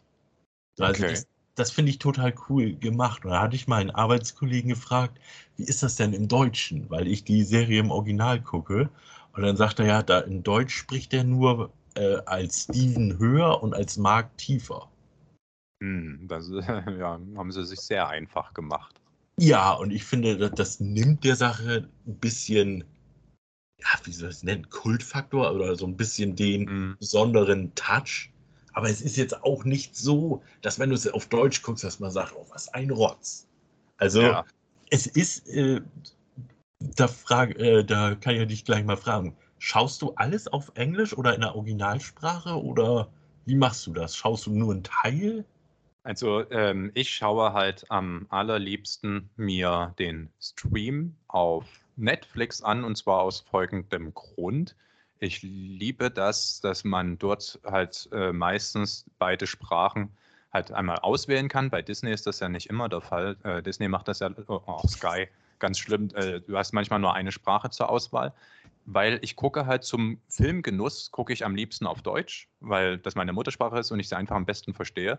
Da muss ich nicht großartig äh, meinen Kopf anstrengen, äh, den ich ja ohnehin für den Inhalt schon anstrengen muss. Aber mich interessiert halt ganz oft, wenn ich so merke, die Formulierung klingt komisch oder das klingt komisch, dann schalte ich halt um und äh, dann gucke ich mir halt die Stelle nochmal auf Englisch an und ich finde das halt super bei Netflix. Du, du schaltest auf Englisch um und er setzt dich dann auch fünf oder zehn Sekunden wieder zurück und du kannst dann halt genau die Stelle, die du haben wolltest, dann halt nochmal in der anderen Sprache hören und so mache ich das. Ich gucke hm, auch manchmal dann Filme nochmal, wenn sie mir gefallen haben, gucke ich die ja gern mehrmals und da gucke ich die zuerst auf Deutsch, dann habe ich sie komplett verstanden und dann gucke ich sie nochmal auf Englisch und vergleiche das dann. Mache ich ja natürlich nicht bei schlechten Filmen. Also schlechte Filme gucke ja. ich nur einmal und das auf Deutsch und das war's. und, und, wie machst du das? Also äh, guckst du viel auf Englisch oder auch mehr auf Deutsch? Teils, teils. Also ich mache das auch so ein bisschen von dem Film oder der Serie abhängig. Aber es ist bei mir auch zum Beispiel so, dass mein Netflix immer auf Originalsprache mit Untertitel läuft. Mhm. Also, äh, nein, stimmt nicht. Es läuft auf Englisch. Also ein englischer Film läuft dann auch auf Englisch mit Untertiteln. Wenn ich aber auf Netflix einen deutschen Film schaue, dann läuft er auch deutsch. Aha, also du machst das sozusagen so ein bisschen von der Originalsprache abhängig. Genau, so, dann kommen wir nach Asien. Da gucke ich eigentlich alles in Originalsprache mit Untertiteln, außer mittlerweile seit der koreanische Film so einen Hype hat. Da mhm. kriegen die ja wirklich dann wertige Synchronisation spendiert. Aber wenn ich so an viele Sachen noch um die Jahrtausendwende oder um die 2010er Jahre denke, was da so an asiatischen Filmen synchronisiert wurde, ist das halt manchmal wirklich so billig, dass es den ganzen Film kaputt gemacht hat. Ja, also so eine Synchro kann wirklich einen Film verhauen, definitiv. Also Gerade das bei asiatischen Sachen. und das ist auch dann sowas so, auch wenn ich dann jetzt zum Beispiel, sage ich mal, ein Ami Low Budget oder Independent Horrorfilm schaue, dann weiß ich eigentlich schon, in der Regel hat der jetzt nicht so eine starke Synchro. Wenn du mal Glück hast, hat der eine Synchro mit motivierten Sprechern gehabt.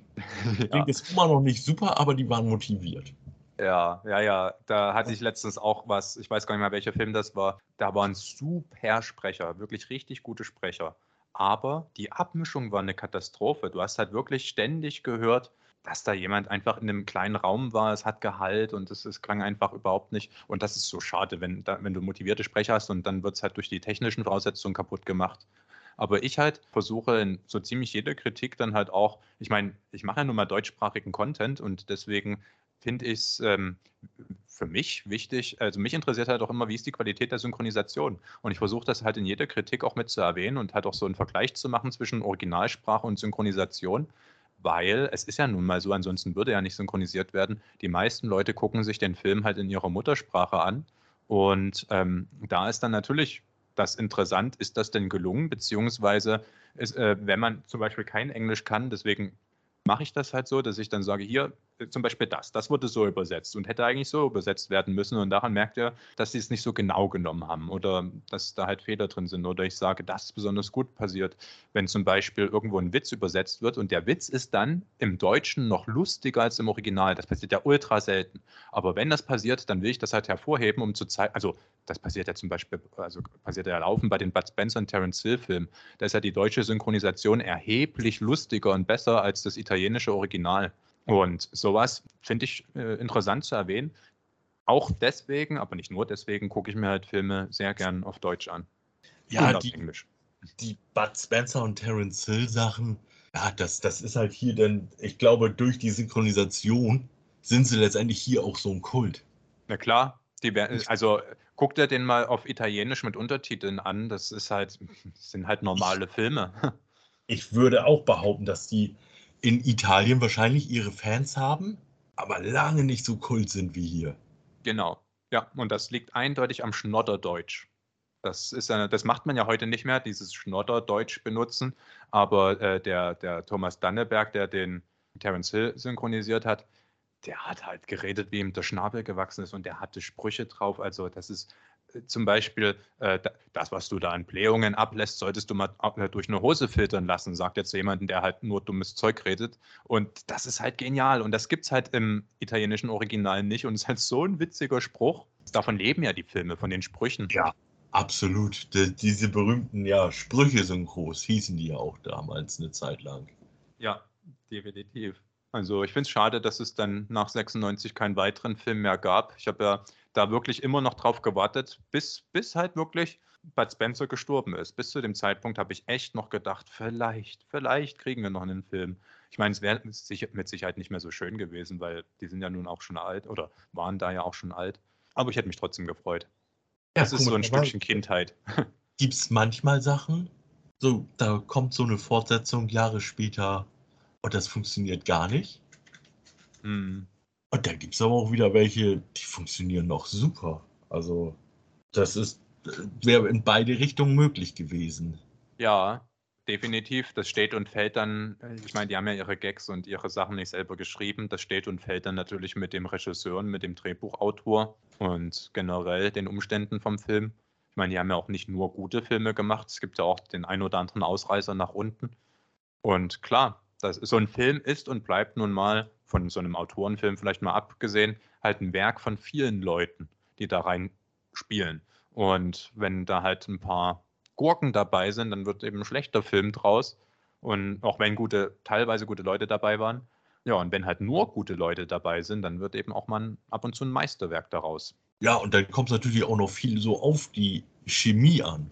Das kennt man ja auch selber. Es gibt ja auch Leute, die sind fachlich super, aber du kannst mit denen nicht so gut arbeiten.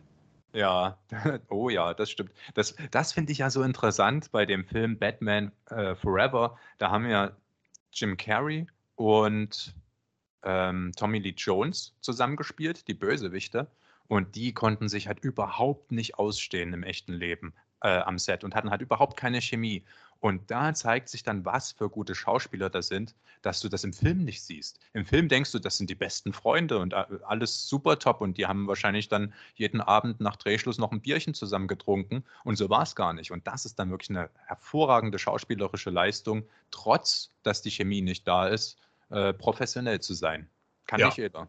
Das unterscheidet halt den Profi von einem also solche Dinge. Natürlich nicht nur das, aber sowas unterscheidet dann halt einen Profi von jemandem, der ein paar Mal in der Soap auftritt, ohne dass ich das, ohne dass ich das jetzt schlecht reden möchte. Das musst du auch erstmal schaffen. Da musst du auch erstmal hinkommen. Sicher. Ne, aber das unterscheidet halt so einen richtigen Profi von einem, der es ja zeitweise mit ein bisschen Glück an manche Sachen rangekommen ist. Aber ja. das ist, finde ich, sowieso schwierig. Ähm, das ist auch so ein Thema, was mir manchmal sauer aufschlägt, ist Schauspielleistung. Ah.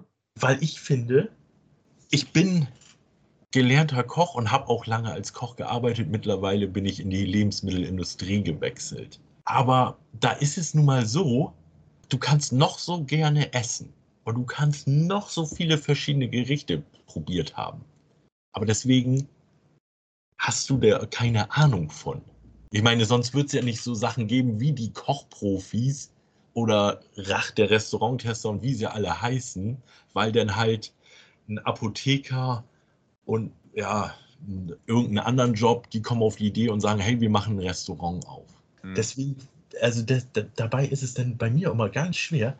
Ich, also ich habe wirklich ganz seltene Fälle, wo ich sage, boah, das ist aber schlecht gespielt.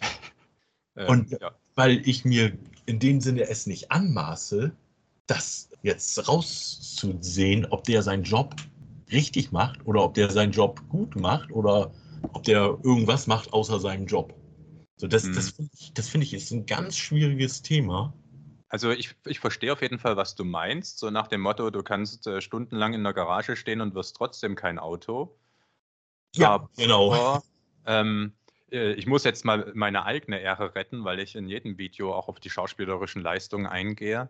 Und ich denke mir halt, ähm, man sieht es ja, wenn zum Beispiel ein Regisseur mal schauspielern soll, dann kann der das auch oft nicht. Also nehmen wir mal Quentin Tarantino. Ich liebe Quentin Tarantino-Filme, aber in äh, From Dusk Till Dawn seine schauspielerische Leistung, also die ist haarscharf an der Grenze. Also die geht noch, ist okay, macht den Film nicht kaputt, aber also ein Oscar hat er hundertprozentig nicht verdient und eine goldene Himbeere hätte mich auch nicht überrascht. Aber auf jeden Fall, der Typ kann saugut ähm, Schauspieler anweisen und auch eine schauspielerische Leistung einordnen. Aber er kann selber nicht schauspielern. Und ich sage mir, gut, ich bin jetzt kein Regisseur und ich bin aber auch kein Schauspieler, aber ich bin Hobbykritiker.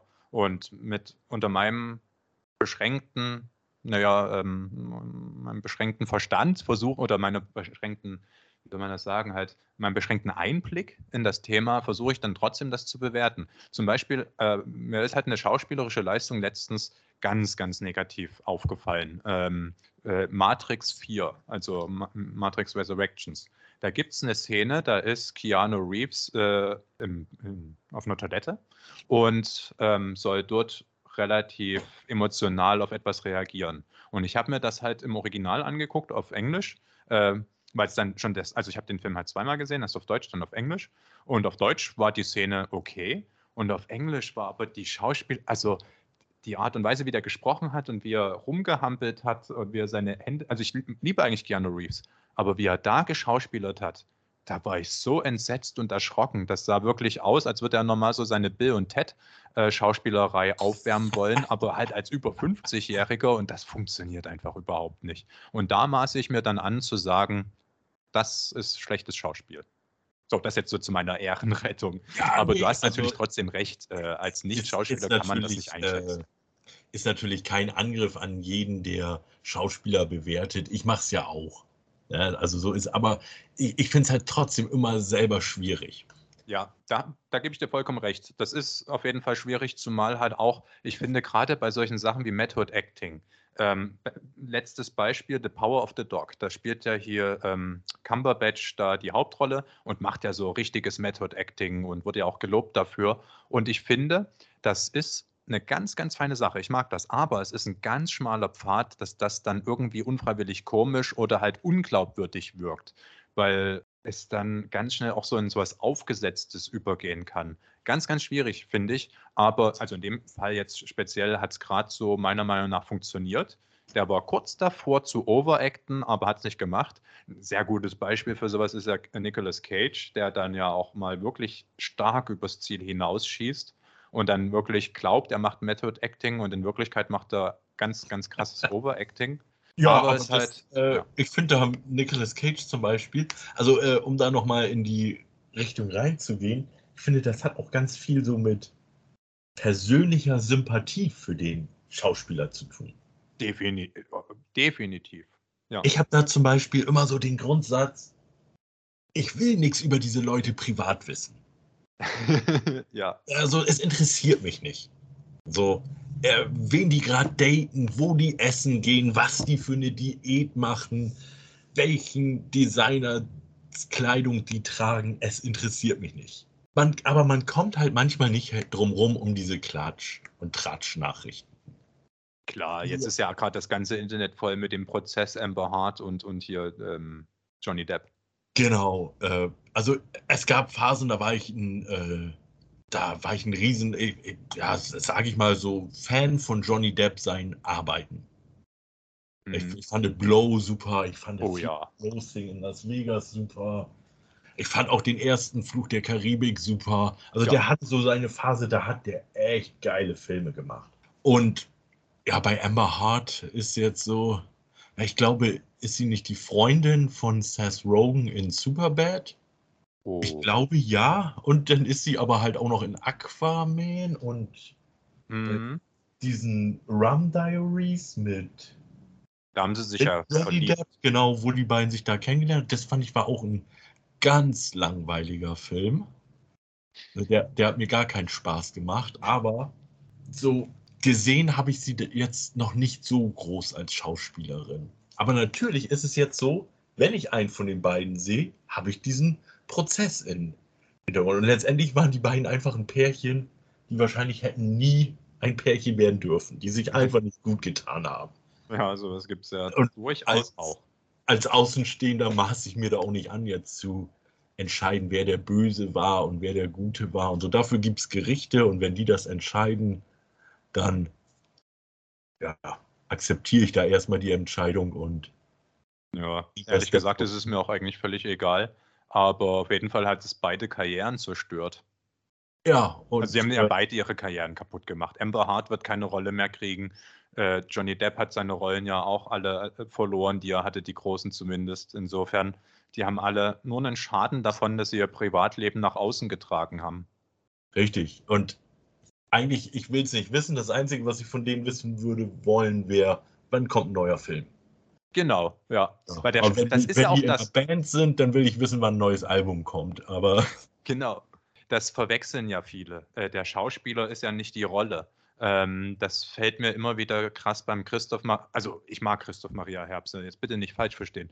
Der ist ein toller Schauspieler, aber er ist halt nicht Stromberg. Also er hat ja die ganzen Witze nicht geschrieben. Und nee. ähm, er, er, spielt die Rolle, aber er ist im echten Leben Christoph Maria Herbst und das ist jemand ganz anderes. Und wenn ich jetzt Fan bin von Stromberg, also ich bleibe jetzt mal bei dem Beispiel von Stromberg und ich möchte unbedingt Stromberg kennenlernen, ja, dann kann ich das nicht. Dann kann ich zwar Christoph Maria Herbst kennenlernen, aber ich werde enttäuscht sein, wenn ich die Erwartungshaltung habe, einen Stromberg kennenzulernen. Und so ist halt ja. halt auch bei vielen, denn äh, das ist mir so, als ich mal den einen oder anderen Schauspieler persönlich kennengelernt habe, aufgefallen, du hast halt am Anfang, also als ich auch noch jünger war, halt so einen krassen Respekt und denkst, oh ja, der hat ja die Rolle gespielt und so und muss ja ein ganz toller Kerl sein oder ganz tolle Frau. So, dann lernst du die Person kennen und denkst, boah, wie langweilig, wie normal und so. Und ja, die Person kann halt gut schauspielern und das ist halt das, was sie auszeichnet. Aber deswegen muss sie nicht in anderer Hinsicht auch irgendwie noch eine Qualität aufweisen. Das kann ganz schnell und deswegen interessiert mich auch das Privatleben von Schauspielern nicht sonderlich, weil sie halt eigentlich nicht so die interessanten Menschen sind. Sie haben interessante Rollen, aber sie sind selber nicht interessant häufig. Weil letzten Endes, ich meine, der typische Hollywood-Schauspieler, der, der wohnt in Hollywood, ähm, der hat noch nie ein Essen selber zubereitet und ist noch nie ein Auto selber gefahren und wenn dann nur unter Alkoholeinfluss und so. Ich meine, die Stories ähneln sich halt alle so sehr. Diese das stimmt, definitiv. Promi-Stories. Genau. Ja, ja, so ist meine ja. Meinung dazu. Ja, richtig. Und äh, ja, aber man, für, was man dann halt auch oft hat, ist, dass man dann halt hier Christoph Maria Herbst, um auf den nochmal zurückzukommen als Beispiel, hat einen neuen Film und dann hört man zwei Arbeitskollegen reden, ja, ich war in einem neuen Film da mit dem Stromberg-Typen. Ja, genau, genau. Er wird halt dann Und damit Jim verbunden. Parsons ist auf ewig Sheldon Cooper. Genau, und das, obwohl er noch nie in seinem Leben Star Trek geguckt hat und nicht mal weiß, äh, wer Gene Roddenberry ist. Also deswegen, das, also, und das sind, das sind dann auch so, finde ich, so Sachen, die einen, um nochmal zurückzukommen auf das Thema Schauspieler bewerten, dass die trüben einen denn in der Bewertung. Bei mir ist es zum Beispiel ganz oft Tom Cruise ist bei mir so ein rotes Tuch. Ich weiß jetzt, jetzt nicht, ob das da sein ganzes bizarres Auftreten war mit der Katie Holmes-Sache. Ja, stimmt. Oder der ob, das, oder ob das Top Gun ist, den Film, ein Film, den ich auch wirklich sehr problematisch sehe, weil das halt ja, pure Militärpropaganda ist. Ja, ich werde den zweiten trotzdem gucken, aber du hast recht. Und äh, da, da gibt es dann so viel, die Scientology-Sache finde ich auch sehr problematisch bei ihm. Und ja, da weiß ich dann einfach immer nicht, ist Tom Cruise jetzt schlecht? Ist er als Typ einfach nicht der, den ich gerne auf der Leinwand sehe? Oder habe ich da einfach zu viel Vorurteile gegen ihn, dass der gute Mann gar keine Chance hat? Der kann spielen, so viel er will. Und dieser Collateral an sich ist ja ein geiler Film. Aber ich finde, extrem. Der grauhaarige. Die Person Tom Cruise finde ich einfach bizarr. Und das Äh, ist hat- dann halt hat- auch sowas. Hast denn du die Mission dann- Impossible ja. Filme gesehen, die letzten? Oh, bis welchen habe ich denn geguckt? Ich habe noch nicht alle geguckt. Ich habe ab irgendeinem Film habe ich, hab ich erstmal Stopp gemacht. Okay. Weil die letzten beiden waren richtig gut. Ja, ich, also gehört habe ich es auch schon öfter, dass das sogar eine der wenigen Reihen ist, die sogar noch mit Teil und Teil besser wird. Ja. Da merkst du halt auch, also da- das ist so, glaube ich, das, was ihn dann doch noch, weil er hat ja wirklich mit diesen Scientology, hat er unglaublich an Popularität eingebüßt, Tom Cruise. Aber mit na, Mission Impossible hat er sich dann doch wieder in die Herzen der Leute gespielt, weil die Filme wirklich eine sehr hohe Qualität haben. Er macht die Stunts alle selbst, er ist über 50 und äh, er hat ähm, eine Physis, die ist der absolute Hammer. Also wie er dort spielt, also das ist einfach beeindruckend und vor allem, er hat es ja eigentlich auch nicht nötig, sondern er macht es, weil aufgrund der Liebe zum Action. Also ich glaube einfach, der ist, er liebt es, in Actionfilmen zu spielen. Keine Ahnung, ob das so ist. Und Ja, also ich verstehe auf jeden ich- Fall, wenn du ihn privat irgendwie, wenn das für dich schwierig ist. Mich hat tatsächlich die Privatperson Tom Cruise da auch noch nie interessiert. Ich habe das natürlich am Rand so mitbekommen und ich habe mich köstlich darüber amüsiert, wie der da auf dem Sofa äh, rumgesprungen ist bei dieser einen Talkshow und über Katie Holmes da so geschwärmt hat. Ja. Aber ja, das ist keine Ahnung. Ich finde halt die Filme nett, also nicht nur nett, ich finde die sehr gut und äh, finde es einfach bewundernswert, was er da mit seinem Körper veranstaltet, damit wir da ordentlich was auf der Augen bekommen. Auch der Krieg der Welten ist ja ein, ist ja ein cooler Film, kannst ja nichts gegen sagen. Wer ist Nur- ein cooler Film? Krieg der Welten. Achso, ja, ja, die Ja, so- Neuverfilmung mit ihm. Ja, also, aber ich, ich weiß halt nicht. Das ist halt, ich bin da nicht fair und nicht objektiv genug. Das weiß ich auch selber. Und das, das meine ich dann halt so. Das, also das Schauspieler bewerten finde ich wahnsinnig schwierig. Dann kommen halt noch so die ganzen vielen Faktoren dazu, äh, was wir jetzt schon eben alles hatten. Aber äh, ich bin der Meinung, ein ganz großer Teil davon ist einfach Sympathie und wie sehr kaufe ich ihm das ab oder ihr.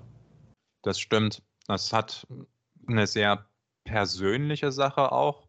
Also es gibt ja zum Beispiel, einer meiner Lieblingsschauspieler ist ja Bill Murray.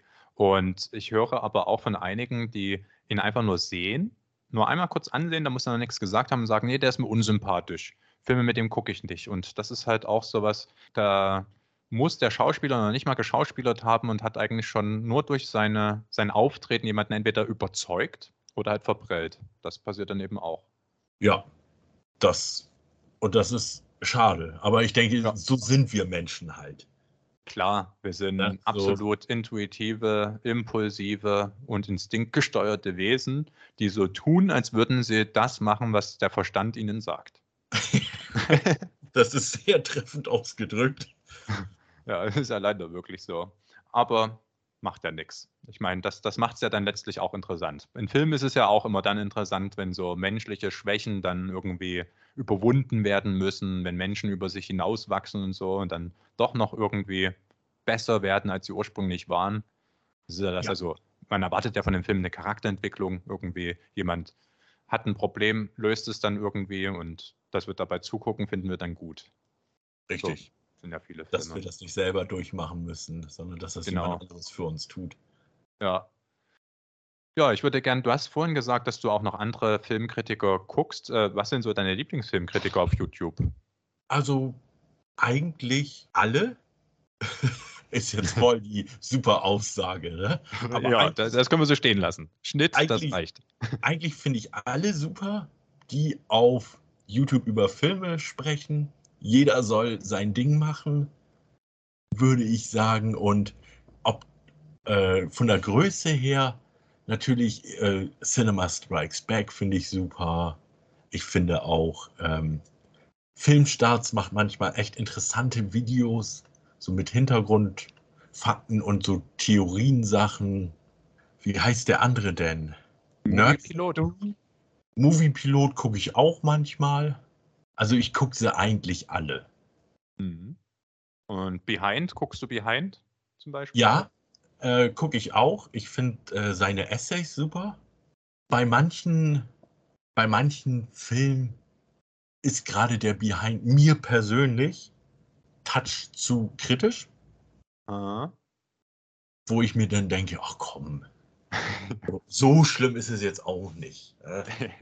So, aber wie gesagt, das ist halt auch, das ist halt auch eine Herangehensweise an Film. Ich, da, ich denke, wenn man es beruflich macht, geht man da halt auch ganz anders ran, als wenn man es so wie wir jetzt machen als Ausgleich zum Alltag einen Film ja. gucken und dann da noch was drüber schreiben und aus Spaß an der Freude, als wenn man es beruflich macht, da seine Ansprüche hat. Aber da finde ich sowieso auch etwas, äh, wer hat das gesagt? Hat das ein Arbeitskollege zu mir gesagt? Nee, das hat äh, ein Bruder von mir gesagt.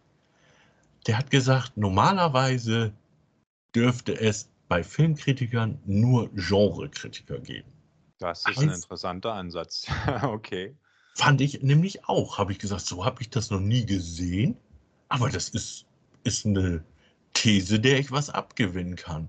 Weil wenn, ja. wenn jetzt so, sage ich mal, man ist ein Typ, der guckt nur künstlerisch wertvolle Filme, nur Arthouse, Independent, Low Budget, Jim Jarmusch und was weiß ich nicht wen. Okay. Und dann, dann sollte der unbedingt mal den Film gucken, den ich nicht verstanden habe. Richtig, aber ähm, wenn du denn jetzt, äh, ich sag mal so, da kommt ein, da kommt ein neuer Party, Fun-Splatter, Zombie-Film aller Peter Jacksons Ursprünge, aller Braindead oder Bad Taste, mhm. so ein Film kommt raus. Läuft auf dem Fantasy-Filmfest, die, ganze, die ganzen Genre-Fans lieben diesen Film. Aber möchtest du denn die Meinung von dieser Person zu dem Film hören? Stimmt, die willst du dann ganz gewiss nicht unbedingt hören, das stimmt. Ähm, kann aber auch, also da, da vielleicht mal gleich die Gegenthese dazu. Vielleicht kennst du den Filmkritiker, beziehungsweise er ist ja kein Kritiker, sondern Analyst, Wolfgang M. Schmidt. Sagt dir das was? Ja, ja, der macht ja immer so ganz ähm, tiefgründige Analysen, immer auch noch so unter einer ideologiekritischen Perspektive. Und ich finde es halt unfassbar unterhaltsam von ihm, dann mal eine Kritik zu hören über einen Tischweiger die Hochzeitfilm oder über einen Marvels Avengers und so. Wenn dann halt so ein Mensch der eigentlich die ganze Zeit ähm, halt aus, aus schöngeistigen Büchern zitiert oder halt ähm, da halt ganz verklausulierte tolle Sachen sagt, wenn der dann so einen Film besprechen soll, das ist ja eigentlich überhaupt nicht sein Genre. Der wird ja auch eher zu dem Arthouse-Film passen, ja Wolfgang M. Schmidt. Aber ja. er bespricht halt auch die Mainstream-Filme und das finde ich so witzig manchmal. Ähm, hat halt auch irgendwie einen, einen Wert, wenn sozusagen jemand, dessen Genre das überhaupt nicht ist, oder noch besser, äh, als Robert Hofmann diesen dritten, ähm, wie hieß das, äh, Cray, ähm, hier, diese SM-Filme, Ähm, Ach, äh, Mann, wie heißt das denn? oh Mensch, ich, jetzt, jetzt, kommen wir nicht drauf, aber ich glaube, jeder weiß, was wir meinen. Die, Fifty Shades of Grey. Genau, Fifty Shades of Grey. Als er den dritten Teil von Fifty Shades of Grey äh, besprochen hat, er hat ja auch null Zugang zu dem Film, aber wie er das dann beschreibt, ist halt einfach göttlich. Ich glaube, die Kritik habe ich mir drei, vier Mal hintereinander angeguckt, weil das so, so lustig einfach war. Es hat auch, also es kann einen Mehrwert haben, wenn jemand, der keine Ahnung von einem Film hat oder halt einfach in einem völlig anderen, also wenn jetzt der, der schöngeistige Typ halt dann den Trash-Film guckt, kann es auch manchmal ganz interessant sein, sich das dann anzuhören. Ja, das, das, den Punkt muss ich dir zugestehen da kann ich in dem Sinne nicht widersprechen, dass das was hat. Bei mir ist es persönlich nur so, ich sehe mich als Filmfan, der auch äh, Videos macht für andere Filmfans. Und bei mir ist es manchmal so, frag mich nicht warum, aber es gibt Filme, die mag ich so gerne, dass ich das schon fast persönlich nehme, wenn ich da denn, wenn ich da denn äh, mit ein paar Leuten gucke und den ausmache und der Erste gleich sagt, Mann, was eine Rotze. ja. Ist dir das schon mal, also äh, erinnerst du dich an einen Film, wo dir das besonders sauer aufgestoßen ist? Mm. Wo jemand zu dir gesagt hat, also was für ein Müll und du warst beleidigt? Äh, ich hatte das einmal, also ich hatte früher mal eine Phase, da habe ich, äh, also ich habe immer Filme gesammelt, mein ganzes Leben über. Aber das war so, oh, da war ich so 20 rum. Und da hatte ich wirklich nur, ich sag mal so, aus der Kult-Horror-Ecke Sachen. Daraus mhm. bestand meine Filmsammlung. Ich habe natürlich nicht nur das geguckt, aber gekauft habe ich nur das. Und dann hatte ich auf einmal Serpico dazwischen. Den Al Pacino-Film. Und da mhm. sagte jemand zu mir, warum hast du den denn? Das ist doch ein guter Film. Oh. Das ist aber. da war ich echt, da war ich echt sauer innerlich. Also. Also, das ist dreist.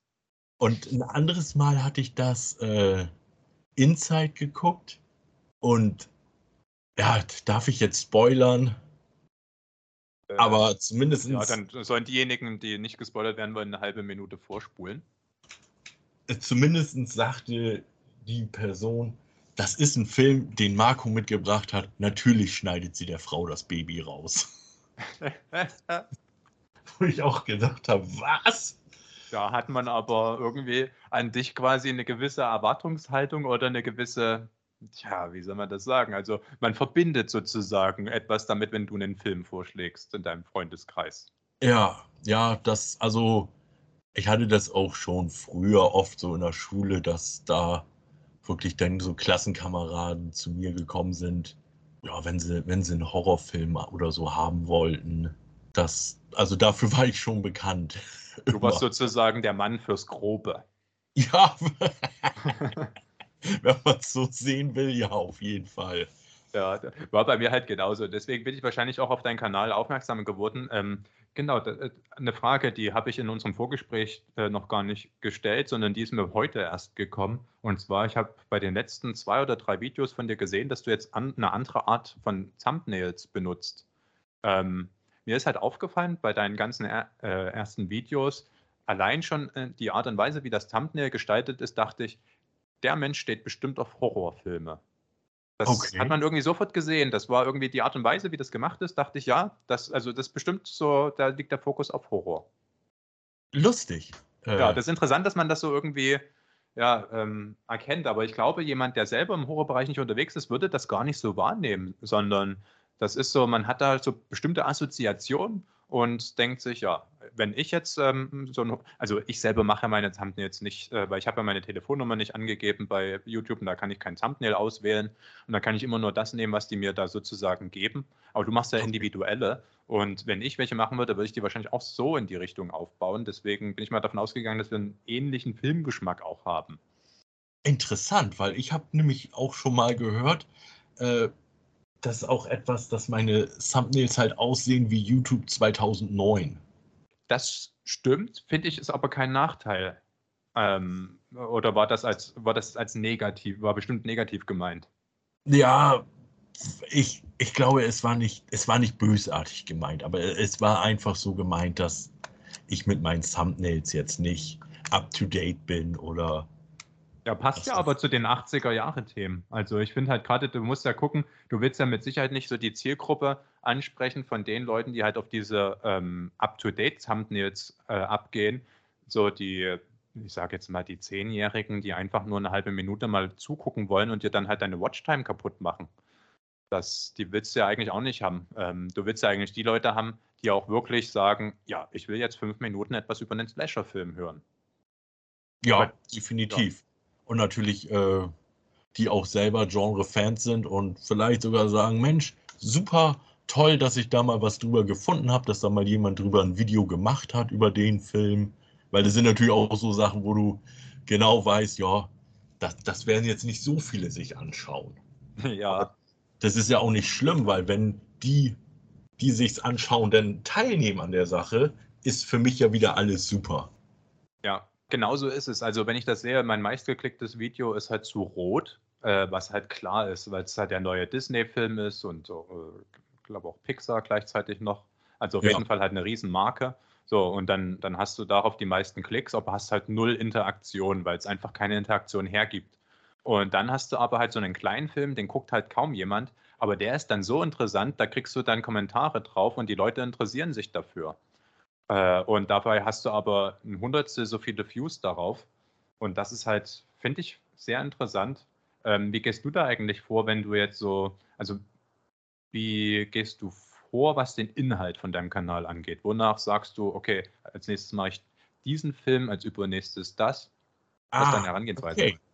Äh, das ist, ich habe das eigentlich so, mein grobes Konzept von dem Kanal ist, ja, dass es halt so irgendwie dem Filmtagebuch-Charakter gerecht wird. Heißt, den Film, den ich als letztes gesehen habe, zu dem mache ich auch ein Video. Das klappt aber nicht immer. Beispielsweise The Bubble, den du vor, vor einer Stunde oder so erwähnt hast, den habe ich auch gesehen.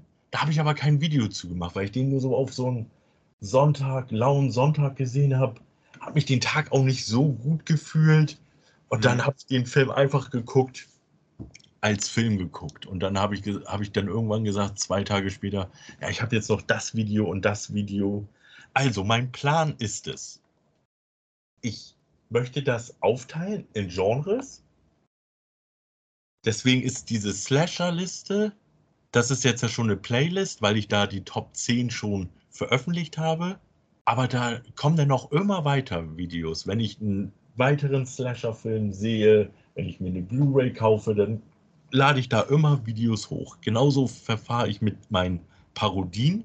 Da habe ich dann aber das System ein bisschen umgeändert, dass ich sage, ich lade jetzt erstmal Videos hoch und dann mache ich dazu eine Top 10.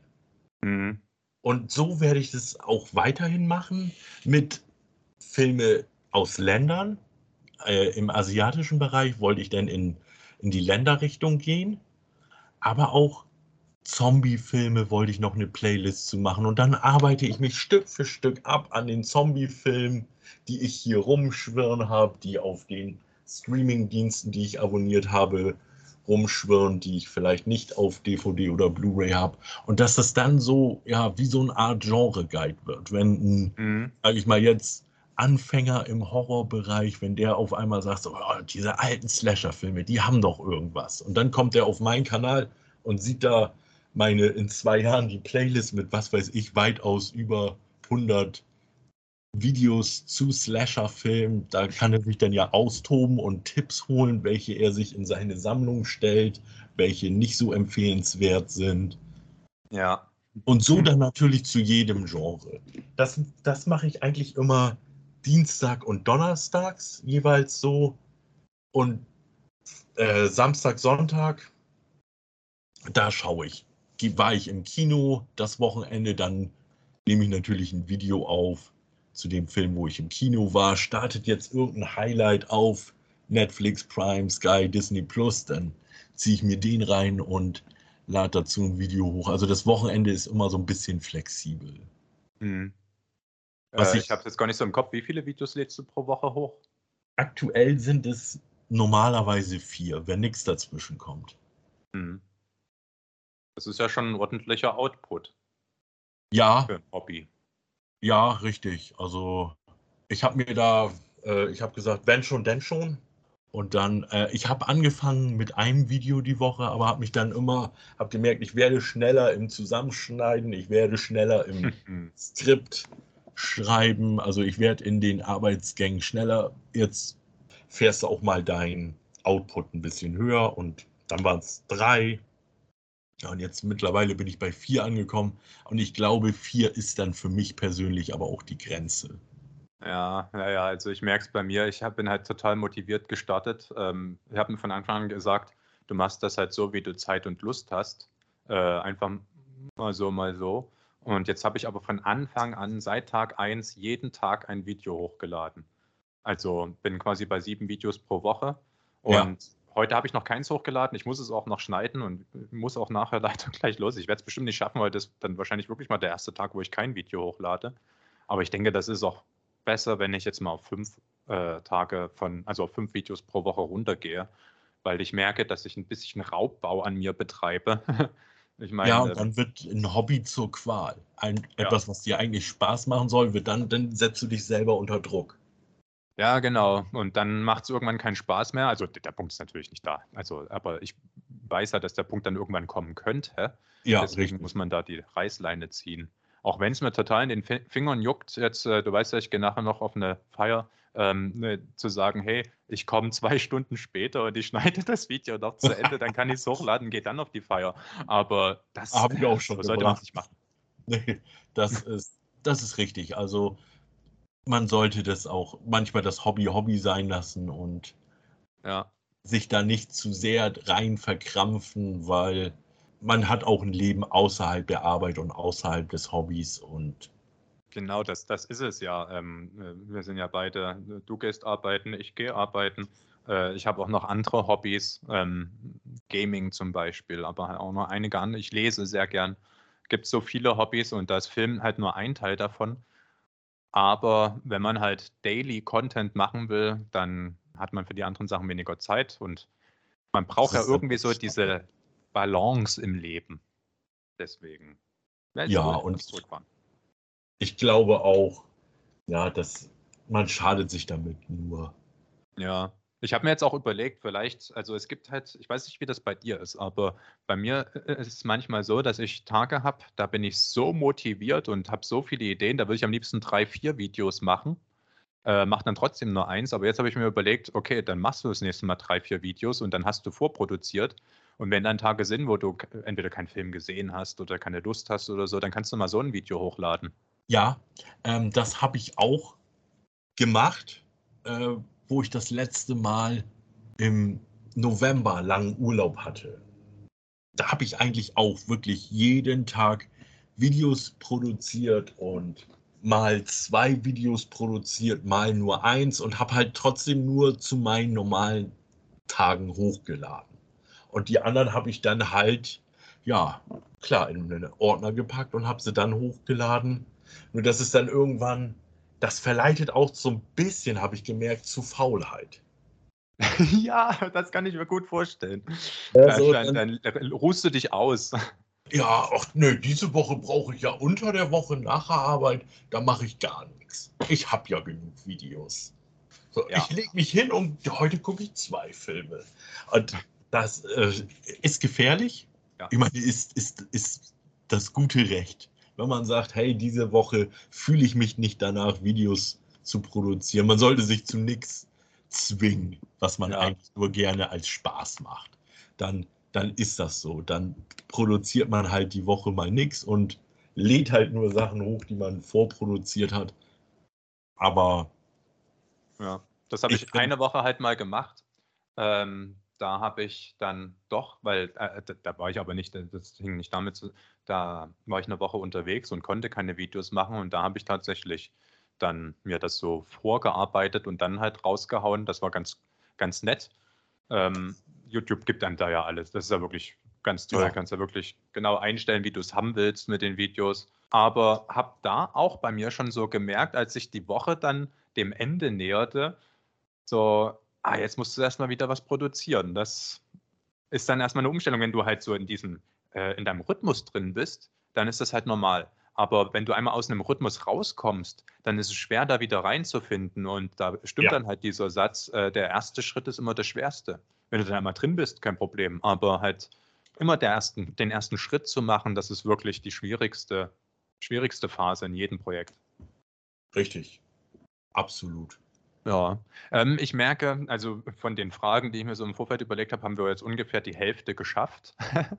ähm, wir, wir kommen ziemlich gut ins Quatschen, aber ich denke, es war auch äh, viel Sinnvolles dabei ähm, und Interessantes, hoffe ich doch mal. Aber ich würd, ich auf jeden Fall. War, würde ultra gerne jetzt noch stundenlang mit dir weiterquatschen und ich hoffe, wir machen das auch irgendwann, aber ich muss leider wirklich in wenigen Minuten los.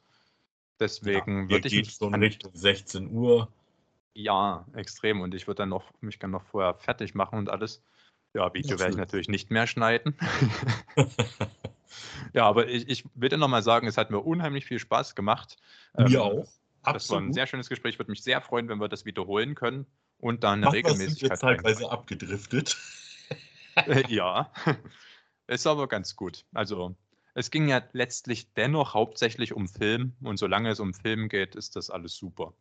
Ja, das finde ich auch. Nee, hat, hat mir auch super Spaß gemacht, dafür, dass wir das, also zumindest ich gehe davon aus, dass wir beide sowas das erste Mal in die Richtung gemacht haben.